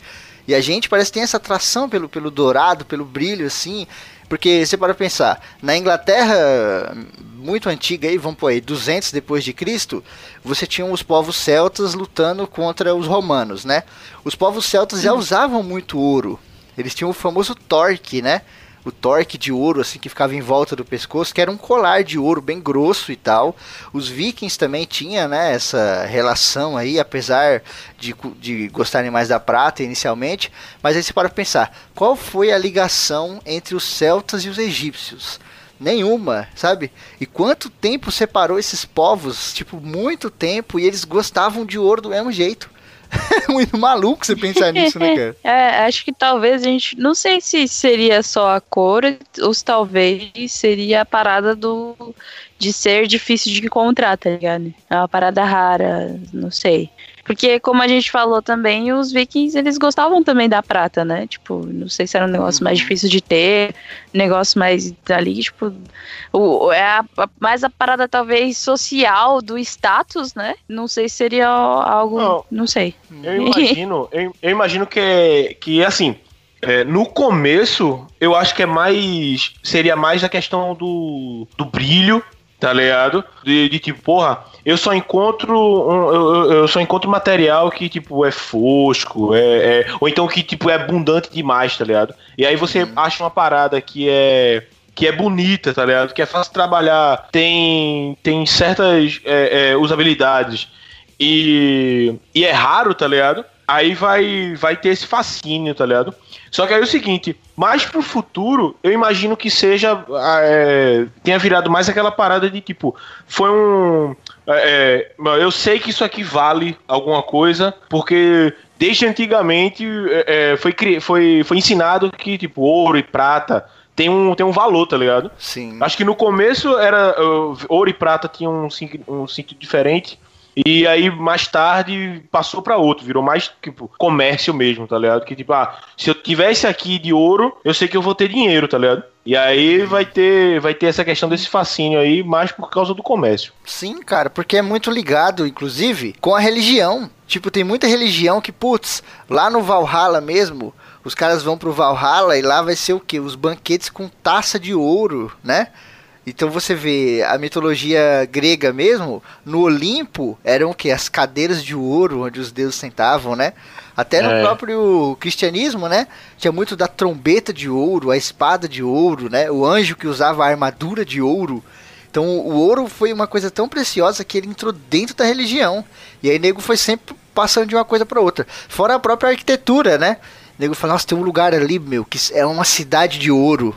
E aí nego, tipo, caralho, então essa Sim. cidade deve ser foda pra pôr, sabe? Foi É, a passando meio que, cidade né? perdida. Tem a, a lenda, né, de Eldorado aí, que era a cidade feita completamente de ouro, que foi um, um dos grandes motivos aí do desenvolvimento do é, da América Central, se você for parar pra ver. Sim, uma cara. lenda que falava de uma cidade de ouro fez muita gente vir da Espanha, vir ali do México, pra poder ir atrás desse lugar maravilhoso que, em tese, tudo seria feito de ouro. Ah, lendas de deuses que transformavam coisas em ouros, em ouro, né? Até, até a lenda de, do rei Midas, né? Que tinha um aquele o toque de ouro Sim, sim. e, e toda essa relação. É. Não, aqui no Brasil Então- mesmo, né? Aqui no Brasil a gente tem Sim. a famosa cidade de Z, né? Que o pessoal, vocês vão achar na internet como a cidade perdida de Z. Que era uma cidade que tinha aqui no Brasil, no norte ou no nordeste, ninguém sabe a localização, que era uma cidade rica pra caralho, feito de ouro, né? E aí tem toda essa lenda, esse mistério. Tem, tem, Tem um, um filme documento. desse- Tem um filme?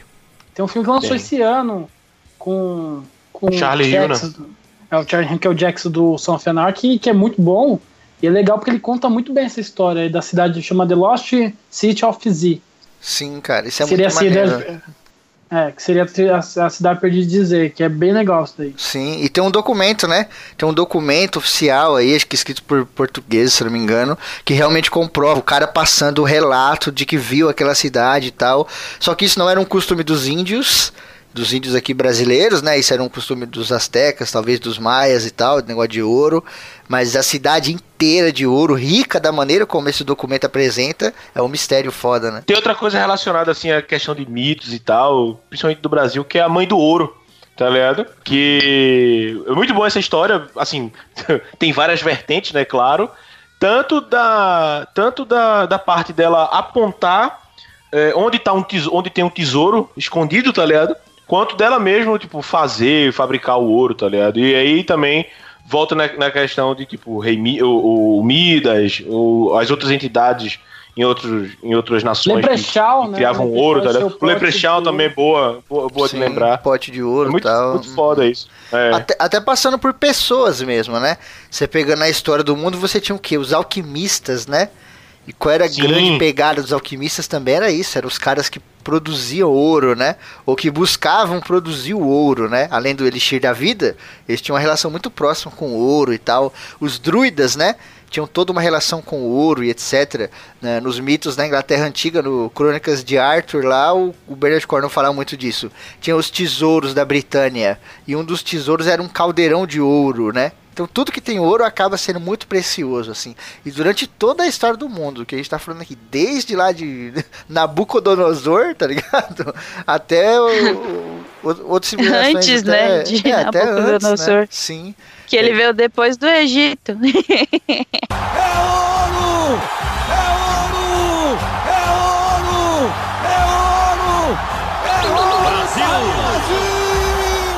Na Europa, o ouro se dissipou assim, como se fosse a peste negra, né? Fazendo trocadilho.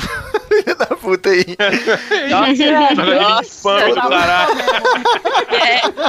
Todo a peste mundo, do ouro, nossa. É. é, todo mundo tinha ouro, todo mundo queria ouro, todo mundo conhecia o ouro, sabia do valor que ele tinha e tal. E por conta do ouro, muitas coisas foram construídas, né? A gente tem a nossa querida Paris, que hoje é famosa, maravilhosa e tal, que foi toda construída em cima de ouro, né? Comprando material de tudo quanto é canto e tal. Esse negócio da importação e exportação começou a crescer por conta das navegações, né?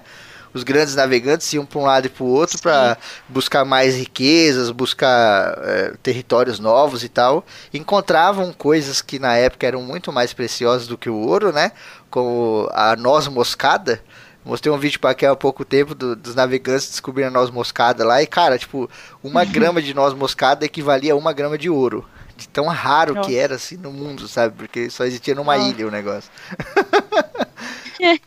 Mas o ouro. Especiarias em geral, né? Tipo, era muito raro. Porque pro cara ir é, buscar isso, tipo, demandava tipo, uma- um navio inteiro. E eram dias e dias viajando de navio. E nem sempre você conseguia voltar. Então você. Imagina hoje. Quando É, você hoje coloca dia- moscada no macarrão. É. É muito Hoje bizarro. tem um pote ali ah, estragando de noz moscada. É, tipo, o bagulho só existia em um lugar do mundo e hoje tem em qualquer, sabe? É muito doido, assim. É tipo vaca, galinha, né?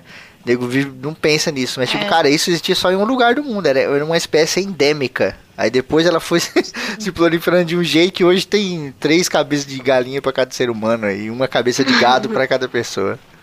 Acho que tem até mais galinha aí, viu?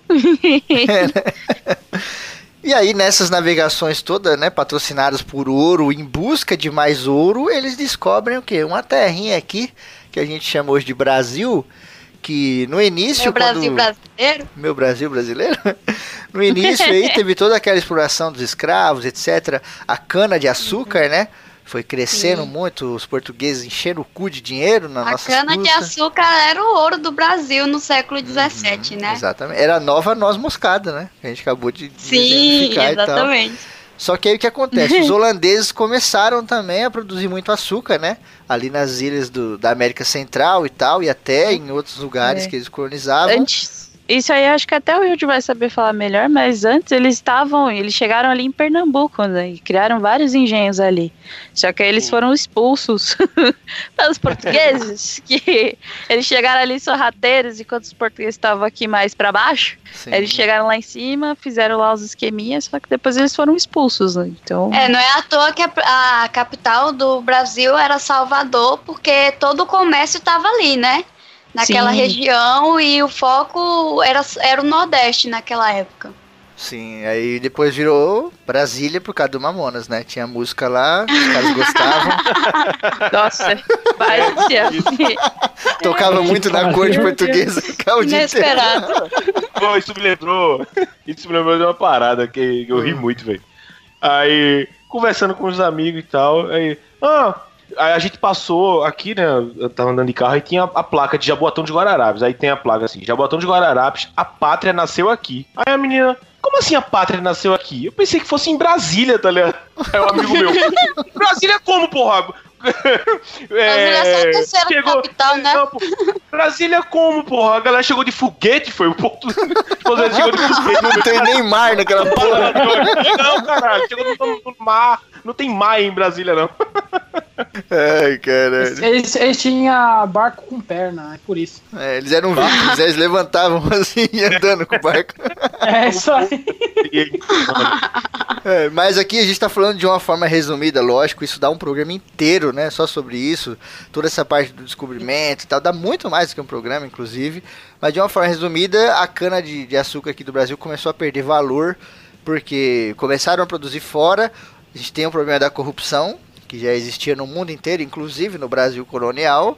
O nego tava roubando muito de Portugal, não tava pagando os impostos devidos, e depois a gente vai ver esse reflexo também no ouro. Mas como cana de açúcar era um negócio meio, porra, nasce aí no mato, ninguém ligou muito, né? Mas aí descobriram as jazidas de ouro aqui no Brasil, principalmente hoje na famosa Minas Gerais, né? E aí Portugal falou, cara, eu acho que tem uma coisa ali muito mais valiosa do que a Partiu. cana, né? Mano, o, o negócio que eu acho muito foda. É, o negócio que eu acho muito foda dessa parte da exploração é, do ouro, tá ligado? Do Brasil. É que, tipo, aí a galera foi lá e tal. Nossa, descobri ouro aqui. Aí todo mundo foi. Ouro, Sim. ouro, toda a galera vá jogando água, ah, picareta e tal, não sei o quê. Só que aí, tipo, chegou no final do dia, galera, porra, tô com fome. Tem comida aí? Tem não. E, tipo, a galera só trouxe, a galera só trouxe é, material de mineração, tá ligado? E aí, Sim. fudeu. Aí, só que é aquele negócio, né? Tem sempre um cara que tá lá de fora aí. hum, ele veio com uma barraquinha assim, com pipoca. Ó, gente, é pipoca? É, eu vendo a minha pipoca por 5 quilos de ouro. Aí, porra, isso tudo. Então, morre de fome aí. Aí os caras, porra. Aí dá 5 quilos de ouro, cara. Valeu! Isso era Eu, foda, eu tô né, falando cara? de crachá, é, eu tô falando de crachada assim, mas era isso, tá ligado? A galera tava lá naquela gana do ouro e tal, tava todo mundo pegando ouro pra caralho, tá ligado? Mas tipo, meu irmão, não tinha infraestrutura, não tinha porra nenhuma, tá ligado? No meio do nada. E aí, meu irmão, por isso que começou a nascer cidades mesmo é, é, ao redor, Sim. tá ligado? O cara foi chegando, montou uma barraquinha pra vender comida.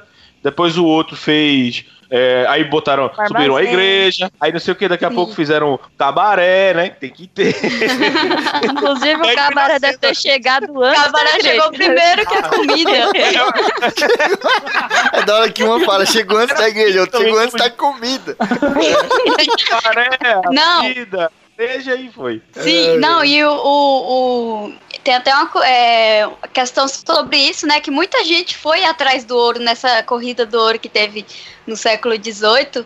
E só que quando eles chegaram lá, eles viram que não era só chegar e cavar um buraco e achar ouro, né? Eles precisavam de investimento e muitos deles não tinham. Que foi aí que começou essa diversificação de vários trabalhos aí na, naquela região, porque eles começaram a trabalhar para para para grandes proprietários da, da, daquelas regiões, né? E, e foi surgindo o comércio naquela região. É, todo mundo foi para lá, não conseguiram minerar e foram trabalhar com outras coisas. Sim, cara, toda essa corrida do ouro, né, esse ciclo do ouro no Brasil é vergonhoso, assim. Se você olhar, né, a história mesmo é vergonhoso, porque é muita mutreta, é muito filha da puta. As pessoas se matavam, sabe, por conta de uma pepita. Não tinha um, policia um policiamento de propósito, porque o próprio governo falava, mano, não pode colocar policiamento, deixa os caras se matar. O importante é que eles estão arrumando ouro. E tinha gente fudida, tinha gente, como o Yudi falou brincando, era uma grande verdade, que não tinha o que comer, mas aí o cara tinha uma pedra do tamanho da cabeça dele, de ouro puro, sabe? E aí como É. que o cara sai dali com isso, né? E se ele saía, onde queria levar esse ouro, como queria vender? Porque se o cara chega com uma pedra desse tamanho pra vender pra um cara, o cara dá um tiro na cabeça dele e fala: "Pronto, agora essa pedra é minha". Tá ligado? é muito complicado. Você não tem um órgão assim. Não era uma sociedade como é hoje em dia, né? Tudo tem documento, Sim. tudo tem celular. Você faz um vídeo, faz uma coisa, chama advogado, faz uma coisa ou outra. Não.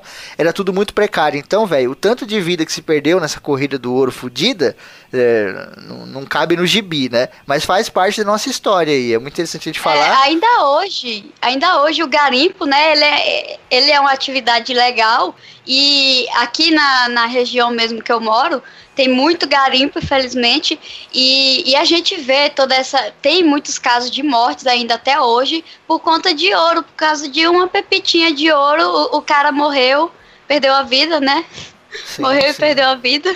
Que e é é foda. foda, mano. Começou isso lá. É, é, é- era o pessoal querendo ganhar o seu e, e de forma errada também, porque a coroa portuguesa começou a querer cobrar impostos em cima da, daquela mineração, né? O foda, meu irmão, era. é, eu fico imaginando assim, o cara ser o trabalhador da, da mina, tá ligado? Porque você, eh, você chega lá pra garimpar, e aí, como a série falou, você chega, pô, eu vou bater pedra. Não é, não é só isso, tá ligado? E aí o que é que você tem que fazer? Pedir arrego pra uma galera que, não, ó, eu tenho o equipamento e você trabalha pra mim. De tudo que você conseguir, eu quero, eu quero uma porcentagem. Aí vai ser aquela porcentagem bem gorda, claro, né? Que ninguém vai deixar você saindo com ouro de, de, à torta e à direita. Aí, além disso, você tinha que, tinha que mandar cunhar, tá ligado? Fazer a parada e, e toda aquela história do quinto, do que era pra tirar os 20% de ouro, não sei o que. Tipo, Sim. a galera tomava muito no cu, velho. Era foda. Portugal, né, meio que pra poder dar uma se aproveitar dessa, dessa questão do dinheiro, né? Porque afinal de contas é ouro, né? Eles têm. Eles criaram, tipo, um esquema que você só conseguiria vender o ouro se eles tivesse lá o selo real. Então eles tinham lá um espaço que você levava suas pepitas, é, o que você tirou, o que você extraiu, As e que e faziam casas ali a, de fundição, né? Isso, e aí eles faziam as barras de ouro com o selo real. Só que para fazer isso, eles cobravam um imposto que era 20% em cima do que você trazia. Só que a gente sabe, né, que a verdade e a realidade não era bem 20%, que eu tinha que esse 20%zinho aqui com mais 5. Do- Era aquele 20 chorinho. 20% da barra, né? Mas o tanto de material que passava que dava pra fazer outra barra, eles não cobravam, né? É, então. E é daí que vem a expressão quinto dos infernos, né? Que você já deve ter ouvido um milhão de vezes na sua vida. O nego fala, ah, manda tal coisa pro Verdade. quinto dos infernos, vem por conta desse quinto aí, né? Que o nego fala, puta, lá vem aquele quinto dos infernos tirar meu dinheiro. E ficou aí até hoje a expressão, né? Além disso, tipo, e o- Caraca, mano, eu não sabia esse negócio do Quinto Inferno, não, mas enfim. vou usar isso. Vou usar Aquele isso momento que você depois. para e pensa. veio o delay, veio com delay. Mas o, além do, do quinto, né, que eles tiravam por transação ali, do, quando o cara chegava lá, tinha também um, uma, é, uma taxa que eles cobravam, acho que, se não me engano, por ano, que era mil quilos, que era uma tonelada de ouro, e Portugal pedia para cada região aurífera. Então você tinha lá um, um garimpo e, tipo, cada garimpo tinha que dar, fora os 20% de cada transação, tinham que dar ainda uma tonelada de ouro por ano para Portugal. Ou seja, tipo, os caras, tipo, Chega um momento- pelado. É, então, tipo, tinha muito, tinha muito ouro, realmente, quando os caras chegaram lá. Mas chega um momento que não dá, né? E, tipo, não tem como. Os caras só negavam pra caramba. Não... Valor Os caras- também, né, Kel? Você para pensar, esse tipo de corrida que aconteceu deu muito mais valor pro ouro do que ele tinha de fato. Porque todo Sim. mundo queria era uma loucura, uma, sabe, um- era um negócio novo, todo mundo queria, era uma maluquice. E tipo, se ninguém tivesse dado a mínima, talvez ele não teria, né? O, o, o valor que teve, aquela coisa louca, não sei o quê. Mas como tá. É como hoje em dia, né? Sai um celular novo, uma porra assim, o nego fica, meu Deus, eu preciso. E tipo, vende pra É. caralho pela necessidade de comprar. Mas aí daqui a pouco o cara fala assim, puta, velho, eu nem precisava disso, eu tenho um igual, sabe? Esse aqui, sei lá, ele bate uma foto a Só mais. o mudou isso. É. Ali, mas aí, tipo, aí é, é um pouco diferente, porque ali é mais, tipo, ah, status, não sei o quê. Mas o ouro era. Não era nem o ouro em si que as, que as pessoas queriam. Elas queriam a grana, elas queriam mudar de vida, queriam ser nobres, queriam o status da parada, mas, tipo, do, da riqueza. Tinha gente que tava lá por motivos diversos, né? Não, sim, Tinha gente eu, que digo, queria- eu digo do valor da, da própria corrida, entendeu? Porque para pra pensar, o cara lá na Grécia antiga, que tinha uma pepita de ouro, tudo bem. A vida dele funciona normalmente. O cara em Minas Gerais, nessa época aqui, que tinha uma pepita de ouro lá no, no garimpo, no meio de um monte de gente, aquilo tinha um valor como se o cara fosse um deus, tá ligado? É, Então exatamente. essa corrida toda dava muito mais valor pro ouro do que ele tinha de fato. né? Hum, entendi. Quando a pessoa fala entendi, ela fala, entendi, mas eu não, não concordo. Não, mas eu acho que isso, eu acho que isso cai no que eu tinha falado antes, onde, onde tipo, na, na Grécia, na- no Egito, você ter ouro era, era significava uma coisa, tá ligado? Eu acho que, tipo, era mais a questão da admiração do, do ouro, tanto que, como eu, como eu falei também, os caras via prata como um negócio melhor, mas aí quando veio o comércio, né, da Ásia, tipo, ei, meu irmão, e essa, e essa, e esse metal amarelo aí, vamos trocar, tá ligado? Aí os caras, olha só, então quer dizer que tem um valor nisso, tá ligado? E aí foi evoluindo. Aí a gente chega na Europa e tal, onde a galera já tinha uma admiração muito melhor por ouro. Mu- Muito mais por ouro. É, pô, toda, toda, toda essa questão dos tesouros, tá ligado? Tipo, o que é que. O que é que. O que é que mais sobrou da lenda da pirataria, tá ligado? Além do- Ih, dos piratas verdade. navios, mas tem o tesouro também, tá ligado? Sim. É, é, só aumentou, tá ligado? Só aumentou, realmente. Eu entendo o ponto do Febrini, onde a galera, tipo, ver desde a admiração do início dos tempos até a questão do valor do comércio, e aí, como a Kel falou também, de tipo, do dinheiro, tá ligado? Porra, eu vou, eu vou conseguir aqui uma pedra do tamanho da minha cabeça, vou perder 20% aqui, mais 10% lá, e não sei o que, no final vou ter dois- só 10%, que vai me render 5 conto de reais, sei lá, ter alguma coisa, tá ligado? É, porque, tipo, muita família que era pobre pra caralho achava um pouco de ouro lá e, tipo, mudava pra São Paulo. Sabe? É. São Sim. Paulo se tornou a grande capital, né, econômica, e o cacete, por conta disso também. Tinha todo um misticismo ali por cima de, né, São Paulo era Nova York, aquela coisa e tal. Nego ia pra Minas Gerais, Mato Grosso, achava uma pepita, maluco. Ah, o que eu vou fazer agora? Puta, agora eu vou me embora pra São Paulo. A famosa frase, né? Também nessa época, né, até falando que a capital saiu de Salvador e foi para Rio de Janeiro. Rio de Janeiro porque também era próximo ali de Minas Gerais, porém tinha o porto, né? Sim, Tinha famoso o- polo de desenvolvimento do Brasil, né? Sim. Sim. Que era bem ali no, no São Paulo, Minas Gerais, Mato Grosso, Goiás ali e tal. Querendo ou não, cara, é, ali no Rio de Janeiro tinha uma relação muito mais próxima com São Paulo do que o Nordeste, né? O Nordeste tinha uma relação com o Brasil inteiro e tal, sem dúvida, mas pela própria proximidade geográfica, né? Então tudo tava se desenvolvendo aqui e os caras estavam comandando lá da puta que pariu. E aí quando ele Sim, começava a uhum. roubar ouro, as coisas todas, ele falava, não, vamos lá pra perto porque não tá dando certo, né? Só que eles foram pra perto e continuam não dando certo do mesmo jeito, porque não tinha nada a ver com a proximidade deles, né? É. E também o meio que o movimento dos bandeirantes, né, que são os caras que saem para desbravar, eles têm um, uma- um início histórico mais aqui é, voltado para São Paulo, né? Tem até a cidade aí do Febrile, que tem a história específica com os bandeirantes também. E, e eles foram primordiais no, durante essa corrida do ouro, né? Porque para entrar, os contatos que eles tinham tiveram com os indígenas anteriormente, de conhecer a mata, de conhecimento que eles tinham de, de flora, de, de fauna, né? De, de- da vida no mato. De coragem, bastante- principalmente, né? Antes de mais nada, Sim. o, o bandeirante tinha que ter coragem, que é tipo você entrar em Mordor assim, e sair explorando, porque você não conhece nada. o maluco vinha lá da Eu- Europa, tudo pomposinho, chegava aqui, tinha uma porra de uma onça. o cara tinha que ser fudido, velho. Os, os bandeirantes, eles eram os cavaleiros brasileiros. Olha aí.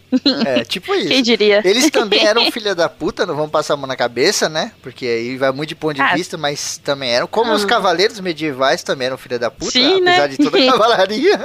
É, Quem não é filha da puta, os meu irmão? cavaleiros Quem não é? na história do mundo, quem não foi? Filho mas da eles foram puta. importantes. Inclusive aqui em Santana tem uma famosa jazida seca de ouro, que nada mais é do que um buraco lá no chão que vai descendo em espiral. É enorme, assim, o bagulho é imenso e tal. Mas que não tem mais nada, não tem mais ninguém, mas que no- na época do descobrimento aí, dos bandeirantes e tal, o nego arrancou ouro pra cacete ali, arrancaram tanto que não sobrou nada, e aí simplesmente abandonaram, Só- tá ligado? É só assombrado hoje em dia. Porque, claro que essa- É. um lugar desse é assombrado pra caralho. Com outra certeza, coisa. né? Ah, rapidão. É. Outra coisa interessante. Cê- é que, rapidão, que o pessoal não sabe que você mora em Santana de Parnaíba. Então você tem que falar que é Santana de Parnaíba. Se fala Será Santana, que não o sabe? pessoal vai achar que é Santana do metrô. Santana Mora em. Santana lá na Itália. Mora no metrô. é. Pode ser Paisagens. Feira de Santana na Bahia, pode ser a. Lógico que eu sou baiano, ninguém percebeu pelo meu sotaque.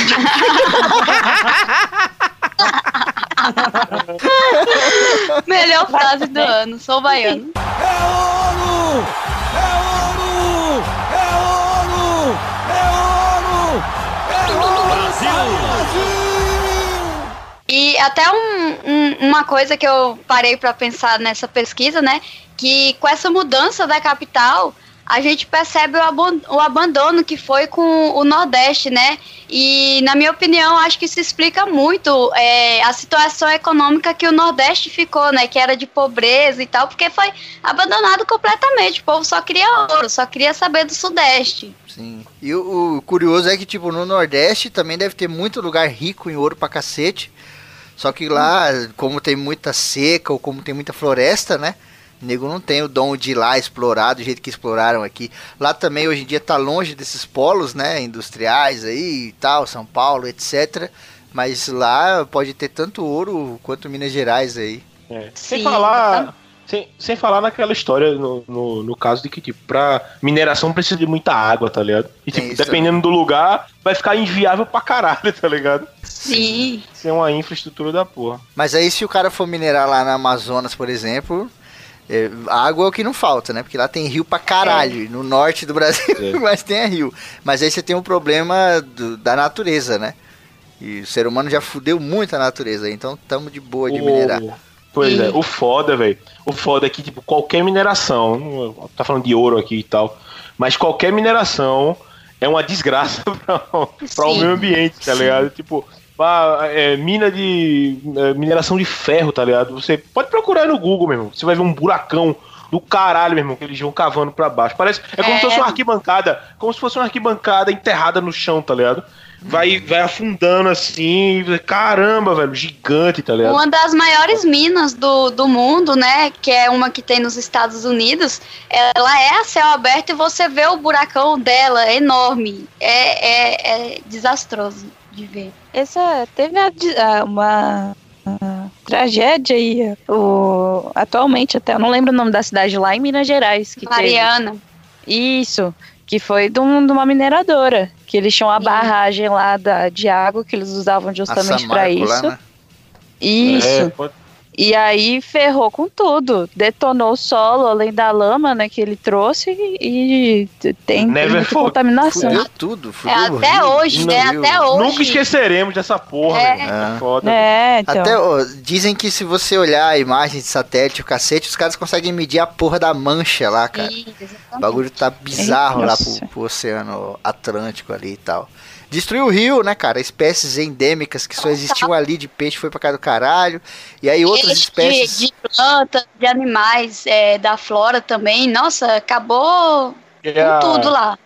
Não é ali que era a, que é a Vale do. Se eu, se eu não me engano. A Vale do A Rio Vale Verde. tem uma parte. É, não, a, É. ah, o rio? É, não, é que é tipo, é a Vale, só que aí vamos Eu dizer acho assim, que o nome da empresa é Vale, né? do Rio Verde. Uhum. É, então, é a Vale, só que aí, tipo, é como se fosse a filial do Rio Verde, Sim, tá ligado? E foi justamente esse. Rio Verde, que ele não é mais verde agora, ele é, sei É, lá, Rio tá Bosta. Ele nem é rio mais, ele é só um, É, é, uma lama, lama. lama. Uma lama Só os molhada. dejetos Foda. do, do, É. do minério. O foda, é, o foda dessa lama é que ela é carregadíssima com. Com, tipo, com o resto de, de metal, tá ligado? De, de mineração, Tudo, que é tudo que eles detrito, usavam. pesado. O pessoal chama até de escória, porque, né, escória você sabe que é o resto ali. É... Então eles acabam dando esse nome pra, até para esses materiais de minério, o minério que não vai ser utilizado.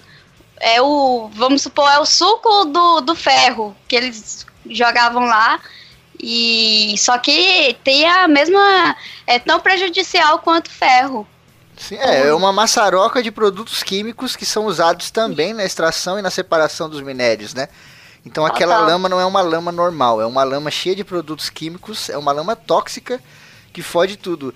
E tem lugares lá até hoje que tem 8 metros de altura de lama. Então, De lama. sabe, Cara, 8 é- metros de nossa. lama, é muita lama. É, é, cara, é um negócio que, tá, que é tão bizarro, sabe? E a gente simplesmente não fala. Tem muita parte da. A gente não, não dá importância, né? As pessoas que vivem lá, que foram realmente afetadas, não vão esquecer. Mas o restante do Brasil acabou, né? Passou. É, o foda é que tem muita gente correndo atrás, mas aí vem a porra da legislação e você simplesmente não tem o que É, fazer. exatamente. pior, né? Exatamente. Do que você, sei lá, tentar descobrir alguma coisa, não sei o que, você não ter o que fazer. Aí você fala, puta, vou fazer o quê, né? O nego vai lá, mete um processo, aí dá uma multa, uma coisa assim. Existem coisas que não voltam atrás, sabe? Tem erros, eu tava falando pra aquele esse dia. Tem erros que você comete, coisas que você fala, que não, não dá mais pra voltar atrás, tem que entender isso. Tipo a JBS, Sim. esse negócio de corrupção. Roubou não sei quantos bilhões. Já era, gente. Acabou, esquece. Esse dinheiro não vai voltar nunca mais. É. Se esse dinheiro voltar, Não adianta não nem pensar o que poderia ter sido feito com É, isso, não, né? Isso aí É, já era. Esse esquema da Samarco, é triste dizer isso? É, mas não vai dar em nada. Ninguém vai se- se- ser punido. Ou se for punido, vai ser punido com dinheiro. Tipo, qual o dinheiro que vai trazer aquelas pessoas que morreram é de que volta, tá sabe? É, ou qual o dinheiro que vai trazer aquelas espécies que foram pra cá do caralho e nunca mais vão existir. E natureza, meu irmão, quando ela vai embora não volta mais não. Tanto que ninguém vê tigre dentro de sabe por aí pela rua, né? É, nessa, nessa corrida do ouro, né, teve toda essa cobrança da coroa portuguesa com esses impostos absurdos, né, a gente já vê desde o, a fundação do, do Brasil o quão corrupto que era tudo isso, toda essa questão de taxas e impostos. É, e tudo isso, né, acabou gerando várias, é, várias revoltas do, de, pelo Brasil, né, é, teve uma bem conhecida também, que o nome dela é a Revolta de Felipe Santos, que esse Felipe ele era contrário ao, fun ao funcionamento dessas casas de fundição, que era onde o pessoal levava o ouro para receber o selo da coroa e, e etc. A, a própria Inconfidência Mineira, né, ela surgiu é, a sementinha foi pela insatisfação é, com a, é, a, metrópole, né? É, onde estava tendo esse, essa injustiça pelos impostos e tal. E é, liderados pelo Tiradentes, o pessoal planejava tornar é, o Brasil independente de Portugal.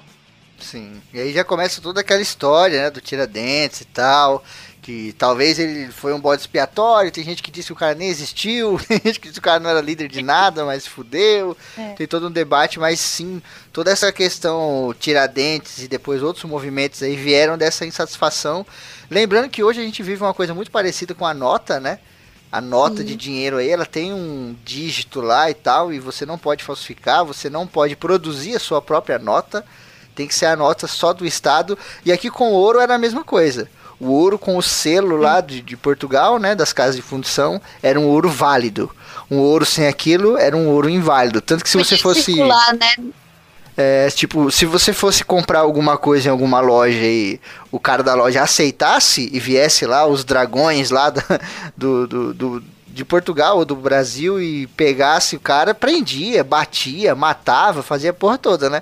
Para dar exemplo os outros de que, olha, ouro que não passa pela casa de fundição aqui, que não vai para Portugal, né? Ouro que não é do quinto dos infernos, não é ouro válido. então, não aceitem, é. porque se vocês aceitar, meu irmão, o nego vai morrer aqui. Eu me lembrei de como a gente tinha falado antes, da, dessa, dessa, dessa expressão quinto dos infernos, também tem aquela outra expressão do o santinho do pau oco tá ligado? Ah, você é um santo Verdade. do pau oco, tá ligado? Que vem, que vem dessa época também, tá ligado? Que era a galera fazia o santo, tá ligado? De madeira e tal. Só que dentro dele é, é, não, era, não era madeira maciça, ele era oco. e o que é que faz com alguma coisa oco? Você guarda coisas dentro e guarda ouro, tá ligado?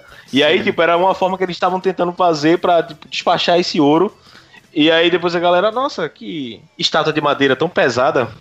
Né? que, tipo de, que, tipo de, é madeira é? Da fé. É mogno? madeira tilintando, né? Fazendo trim, trim. É. Que é isso, né? Tem um pica-pau aí dentro. Pois é, quando você abria e tinha a porra do ouro dentro, tá ligado? Daí só essa, esse adendo. Uhum. O, uma das principais revoltas né, da galera, a gente falou aqui daquela taxa anual só aquela taxinha anual de leve de, mil ton de uma tonelada de ouro por ano de cada garimpo. Se os caras não conseguissem pagar nessa né, essa taxa, né, eu, vinha a guarda real e invadia a casa das pessoas para poder roubar. Tipo, não Sim. roubar, né, mas eles tomavam do que tava lá dentro. Então, tipo, hum. o cara foi lá, comprou um fogão e, tipo, o cara não pagou, tipo, o dono do garimpo não pagou, os caras invadiam a casa do pessoal mesmo lá e roubava tudo. Então, esse foi um, um dos principais motivos aí da galera apoiar a Inconfidência, dela ser tão famosa, né, dela ser tão aceita pela galera. Porque até então, se você pega e tipo, fala pra galera assim, ah, vou lá e vamos nos revoltar, vamos nos separar do nosso sair da coroa, a galera tá cagando. Mas, tipo, uhum. por conta de, dessa atitude dessas atitudes do próprio do próprio reinado ali, do próprio Império Português que, que causou isso, né? Sim, sim. E lembrar pra galera que em 1700, meu irmão, quem mandava aqui era Portugal e já era, não tem conversa. Uhum. O cara entra na sua casa, mata todo mundo, leva tudo e acabou.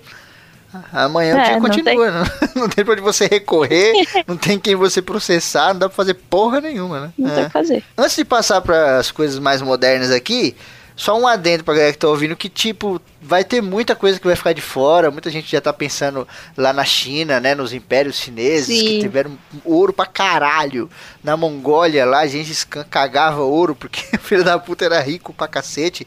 Tem a série Marco Polo Netflix, que é maravilhosa e tal. Infelizmente, acho que foi cancelada, se eu não me engano, as continuações e tal, né? A gente tem também aí toda a parte da África. A parte do ouro da África também é muito triste, mas também é muito importante, sabe? É, eu até passei pro, pro Wilde, né, um vídeo lá que fala sobre os grandes reis que tinham ouro pra cacete. O cara andava pela África inteira distribuindo ouro, fazia procissões de ouro com um monte de escravo levando ouro e tal, pra mostrar que ele era rico pra caralho e tal. E até hoje, nego anda lá pelo deserto, encontra o ouro daquela época e, e liga coisas assim e tal. Então, querendo ou não, vai ficar muita coisa de fora aqui, né? A gente no Mais ACC vai falar um pouquinho mais e tal, mas não se preocupem aí. E tem aqui também o nosso programa de Revolução Mexicana, né? Se você não assistiu, assista lá. E a Revolução Mexicana ali acontece muito perto do, do que a gente está falando aqui. E tem a ver com ouro também, né? Estados Unidos roubando ouro pra cacete ali e tal. Você que gosta de faroeste, toda a história de, de faroeste assim é basicamente isso. São aqueles trens levando ouro pra tudo que é lado, ladrões roubando pra cá e pra lá, Estados Unidos roubando do México e daquela galera. Então tem muito ouro pelo mundo, não vai dar pra gente falar tudo, não fiquem preocupados. É ouro! É ouro! É! É ouro! Brasil! Depois de toda essa explicação aí que o pessoal teve, né? Aí, assim, explicando um pouco o que que foi o padrão ouro. Foi um, foi um sistema monetário que foi criado em torno do século XVIII, né, até a Primeira Guerra Mundial, que ele, assim, ele é uma teoria, na verdade, né, uma regra, que é chamada de teoria quantitativa da moeda, que ela foi elaborada pelo David Hum, lá em 1752, que tinha um, assim, mais ou menos é um modelo de fluxo de moedas metálicas e destacava entre a moeda e nível de preço, né? Que é tipo uma é a base da inflação e deflação, mais ou menos, entendeu? Sim. É, mais ou menos assim, o seu dinheiro vale o quanto que você tem de ouro no bolso. Exato. Sim. Tá, É a parada do lastro, né? É, e aí criaram esse tipo de sistema para você tentar valorar as moedas, que é o que a gente conhece hoje como valor das moedas, né? Tem gente que fala ah, o valor do euro, o valor do dólar. O dólar vale dois reais, o dólar vale três reais e coisas assim. E naquela época tinha o padrão do ouro e tal. Era um sistema experimental, né? Depois ele foi aprimorado e a gente conhece hoje de outra maneira e tal. Só que era um sistema falho, porque é tipo o- aquela música, né? O rico cada vez fica mais rico e o pobre cada vez fica mais pobre. Sim. Porque se você Exatamente. tivesse ouro pra caralho, a sua moeda valeria muito. Enquanto o outro que tem pouquíssimo ouro, a moeda dele não vale nada. E isso dentro do país não tem problema nenhum. Mas quando você começa a mexer com exportação e importação, que é uma coisa que né, dominou o mundo inteiro, isso começa a refletir de uma forma muito bizarra. Porque, tipo, é, até hoje você vê na China, né? A moeda da China é, tipo, muito desvalorizada. Nego vai lá, quer comprar uma latinha de Coca-Cola, é não sei quantos mil ienes, né? Uma porra assim. Isso, por aí. né? Se, se você E fosse. em, na verdade, japonês, né? O, o É, o chinês é, chinês o é outro nome. É outro nome. É outro nome. Mil Xing-lings. Eu quero comprar em um dólar de AliExpress. É que existe em Ah, algum lugar, só que eu aí, não tô pronto. achando agora. Ó, vamos, vamos dar um exemplo indiano. Indiano lá é Crocs. É aquele Que chinelo, é velho. Crocs? Ai, ai, velho. Troca, chega com aquele chinelo escroto cheio de bolinha e chega lá e troca pó de arroz. Mas é isso, né? O padrão ouro é isso. Ele estabelece esse tipo de, de valor na própria moeda e tal.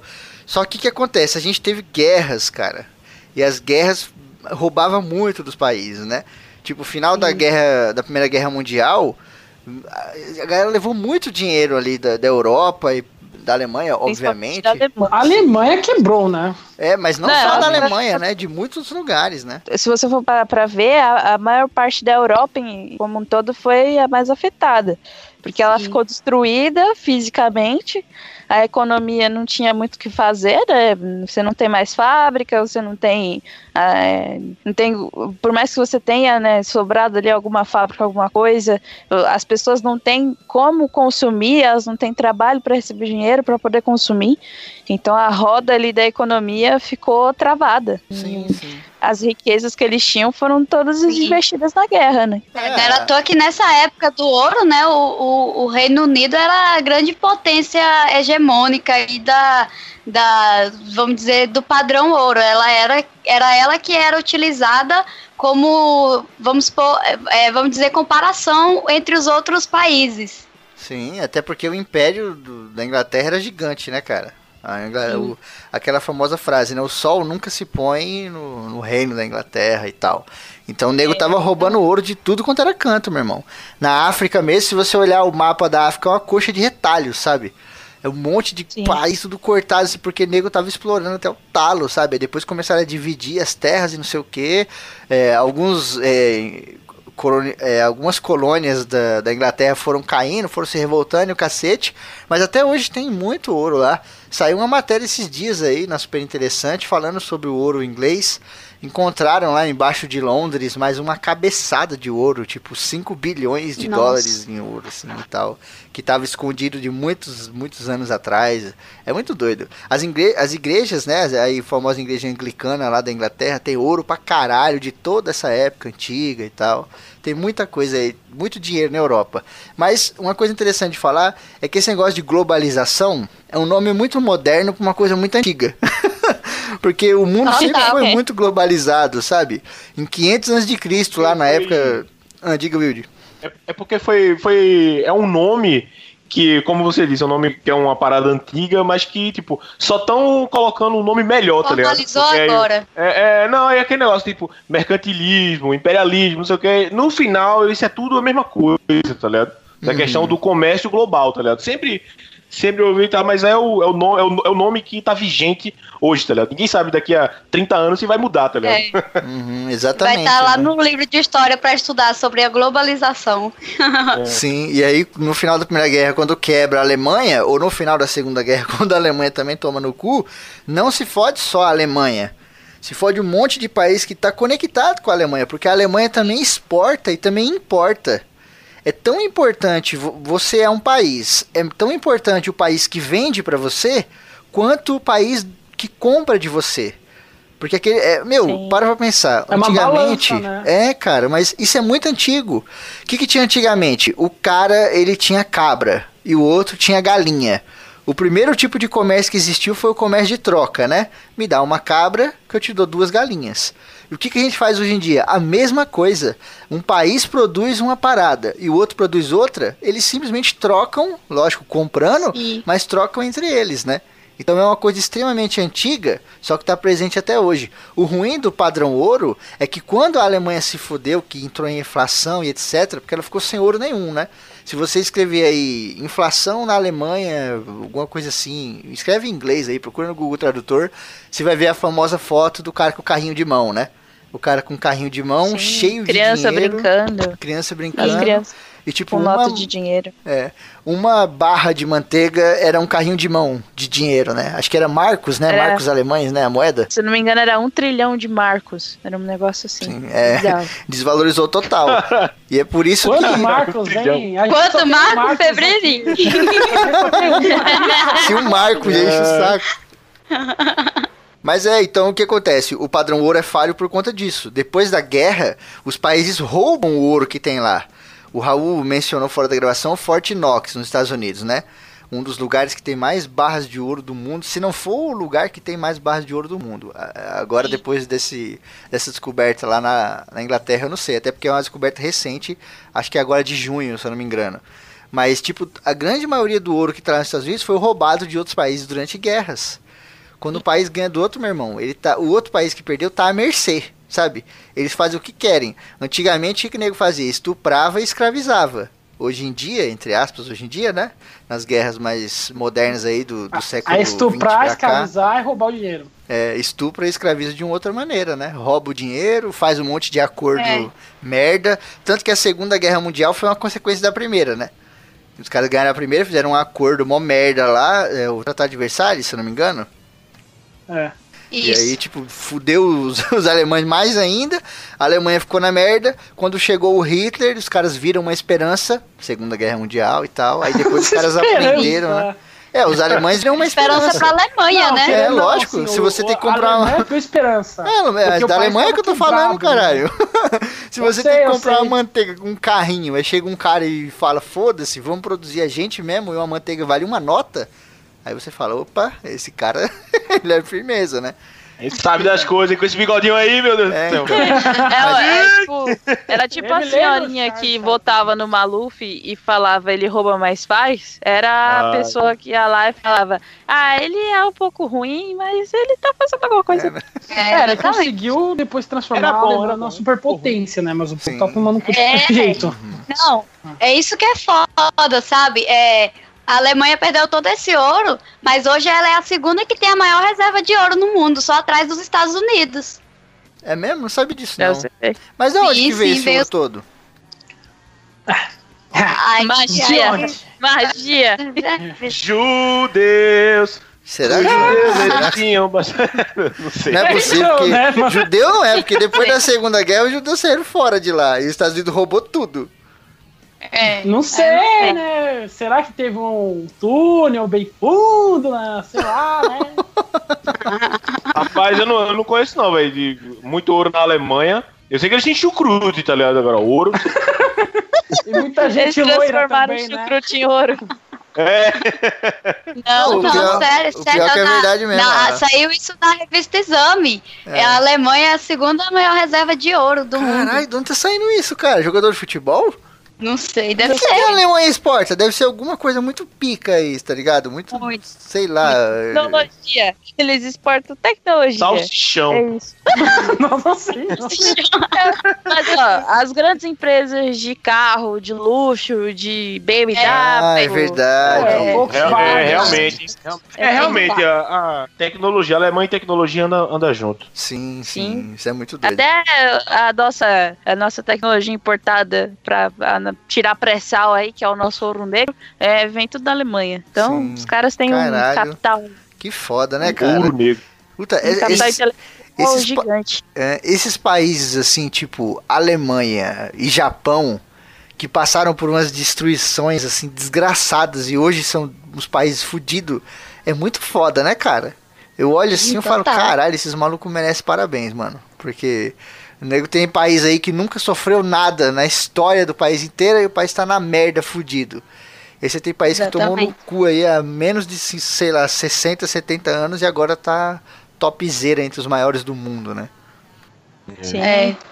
Você tem, tipo, você tem tudo, né? Você tem países aí, tipo, o Brasil, que a, gente- a galera reclama muito, falando que tem a galera aí que tem é, esse pensamento bizarro de Brasil precisa de uma guerra para poder se desenvolver. Ah. E você tem, por exemplo, países aí que eram muito fodas antigamente, tipo a Grécia, que na antiguidade eram o máximo, é o creme de la creme, e hoje em dia estão aí todo cagado. O, é. Egi- o Egito, a, a né? Grécia passou por uma. É, acho que muito pior do que a Grécia é o Egito, né, cara? O Egito era a capital do planeta Terra. Você tem noção?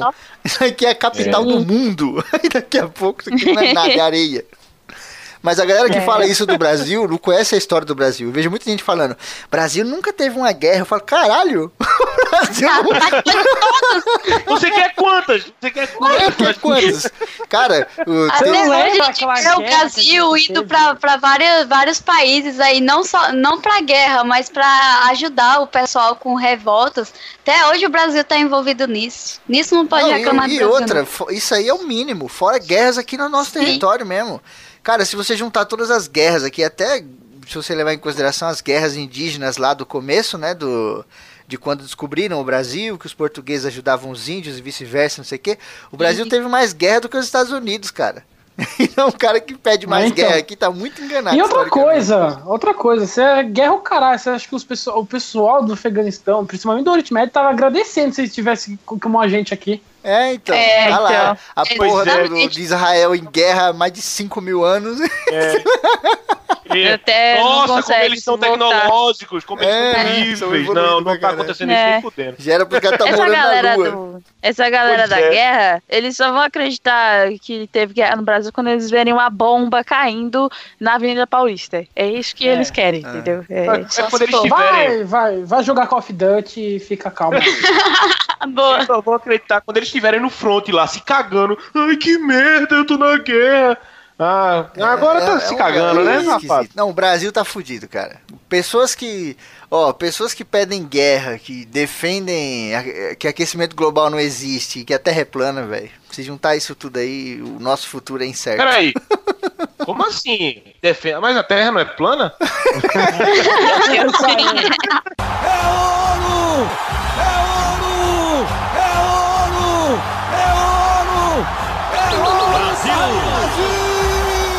Hoje em dia, né, o, o ouro, a gente descobriu várias coisas pra ele. De, é, ele atinge áreas que você nem imagina. Por exemplo, ele atinge a gastronomia, que isso eu nem sabia também, que o pessoal utiliza o pó de ouro pra decoração de bolos e doces. Eu E pra acredito cheirar que... também. Mas será que é sério, ouro de verdade? também. Porque o ouro ele Ai, tem uma mano. péssima absorção pelo organismo e ele fode os rins, né? Sim, eu acho que, É sei lá, deve ser só 0,001% de ouro E desde e a quando? coloração só. E desde quando a galera que quer estilo quer, bem, quer saúde?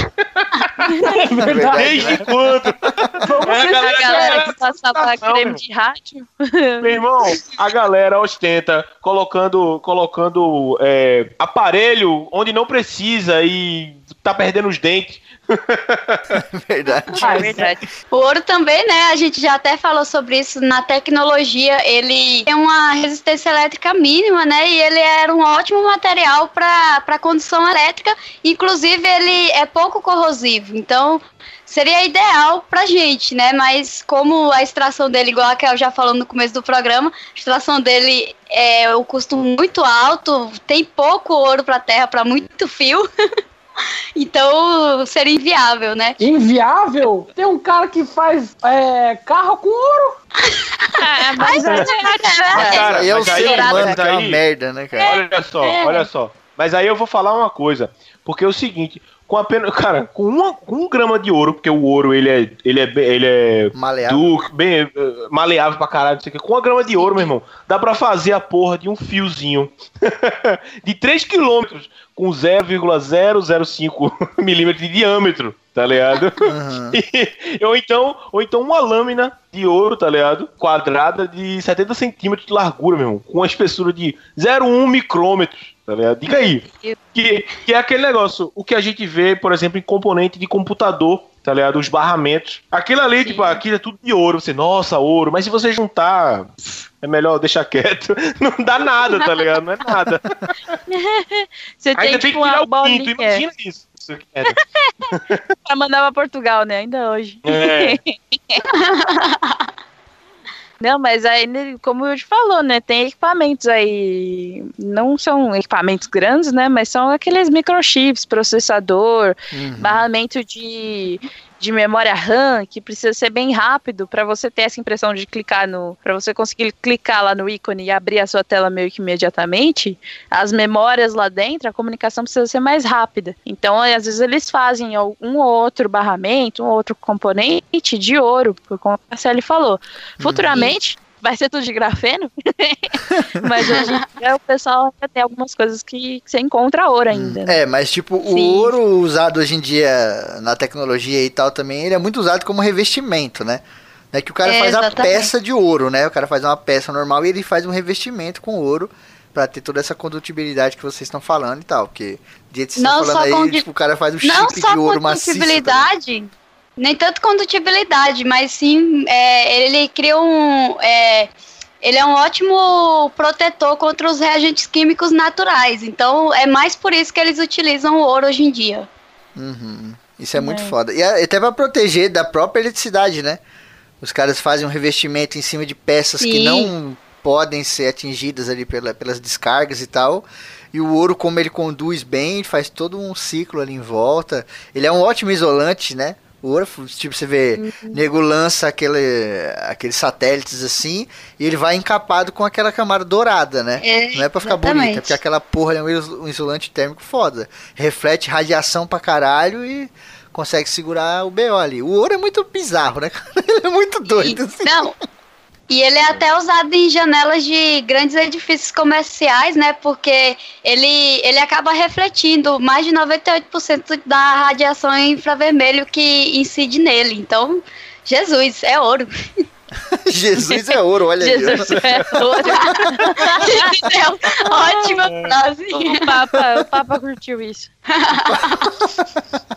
Depois da Arca da Aliança, que também era de ouro, temos Jesus de ouro. Jesus de ouro. É, fora os componentes, né, tem em pequenas, minúsculas e microscópicas quantidades, você tem o ouro aí aplicado em cosméticos. Então você tem lá o tratamento de uma máscara de ouro e não sei o que, que a pessoa acha que, meu Deus, estou com ouro na pele, na verdade tem um grama de ouro lá, não pode um quilo, e o cara tá passando Senão na você sua cara. morre, né? É, É. então, Não morrer, acho que não morre, porque você só tá passando na pele. Tipo, sei lá, se você usasse um colar de ouro, você ia morrer também. Mas fa- fa- não, que falaram que se você. Aqui tem um, também um limite do corpo, né? Se você tampar todo o corpo, inclusive no 007, né? O filme do Goldfinger, ele até fala isso, que se você não pode cobrir até acho que até 75% do corpo. Então esse De cara da ouro. sua foto tá morto, cara. Sabe? Daí- Mas eu falei, tipo, não de ouro, de você. Mas é usar, nível, tipo, celular. É, ouros e tipo, tal. ouro, por exemplo, máscara, aquelas coisas que é o ouro mole já, né? Aí você fecha os poros do corpo. Se você fechar tudo o corpo, você morre. Porque, Mas né? caralho, aí não precisa ser ouro, né? Pode ser qualquer porra. Se você É, fechar tudo, coisa. você morre. Mas como o assunto é ouro, vai ser ouro, pô. É Então tipo, tá sabe o que mata? Ouro, Isabel! Sabe o que mata também? Uma espada de ouro. Não, mas é espada, não, é ouro. O assunto é ouro, caralho. Tem que ter espada de ouro.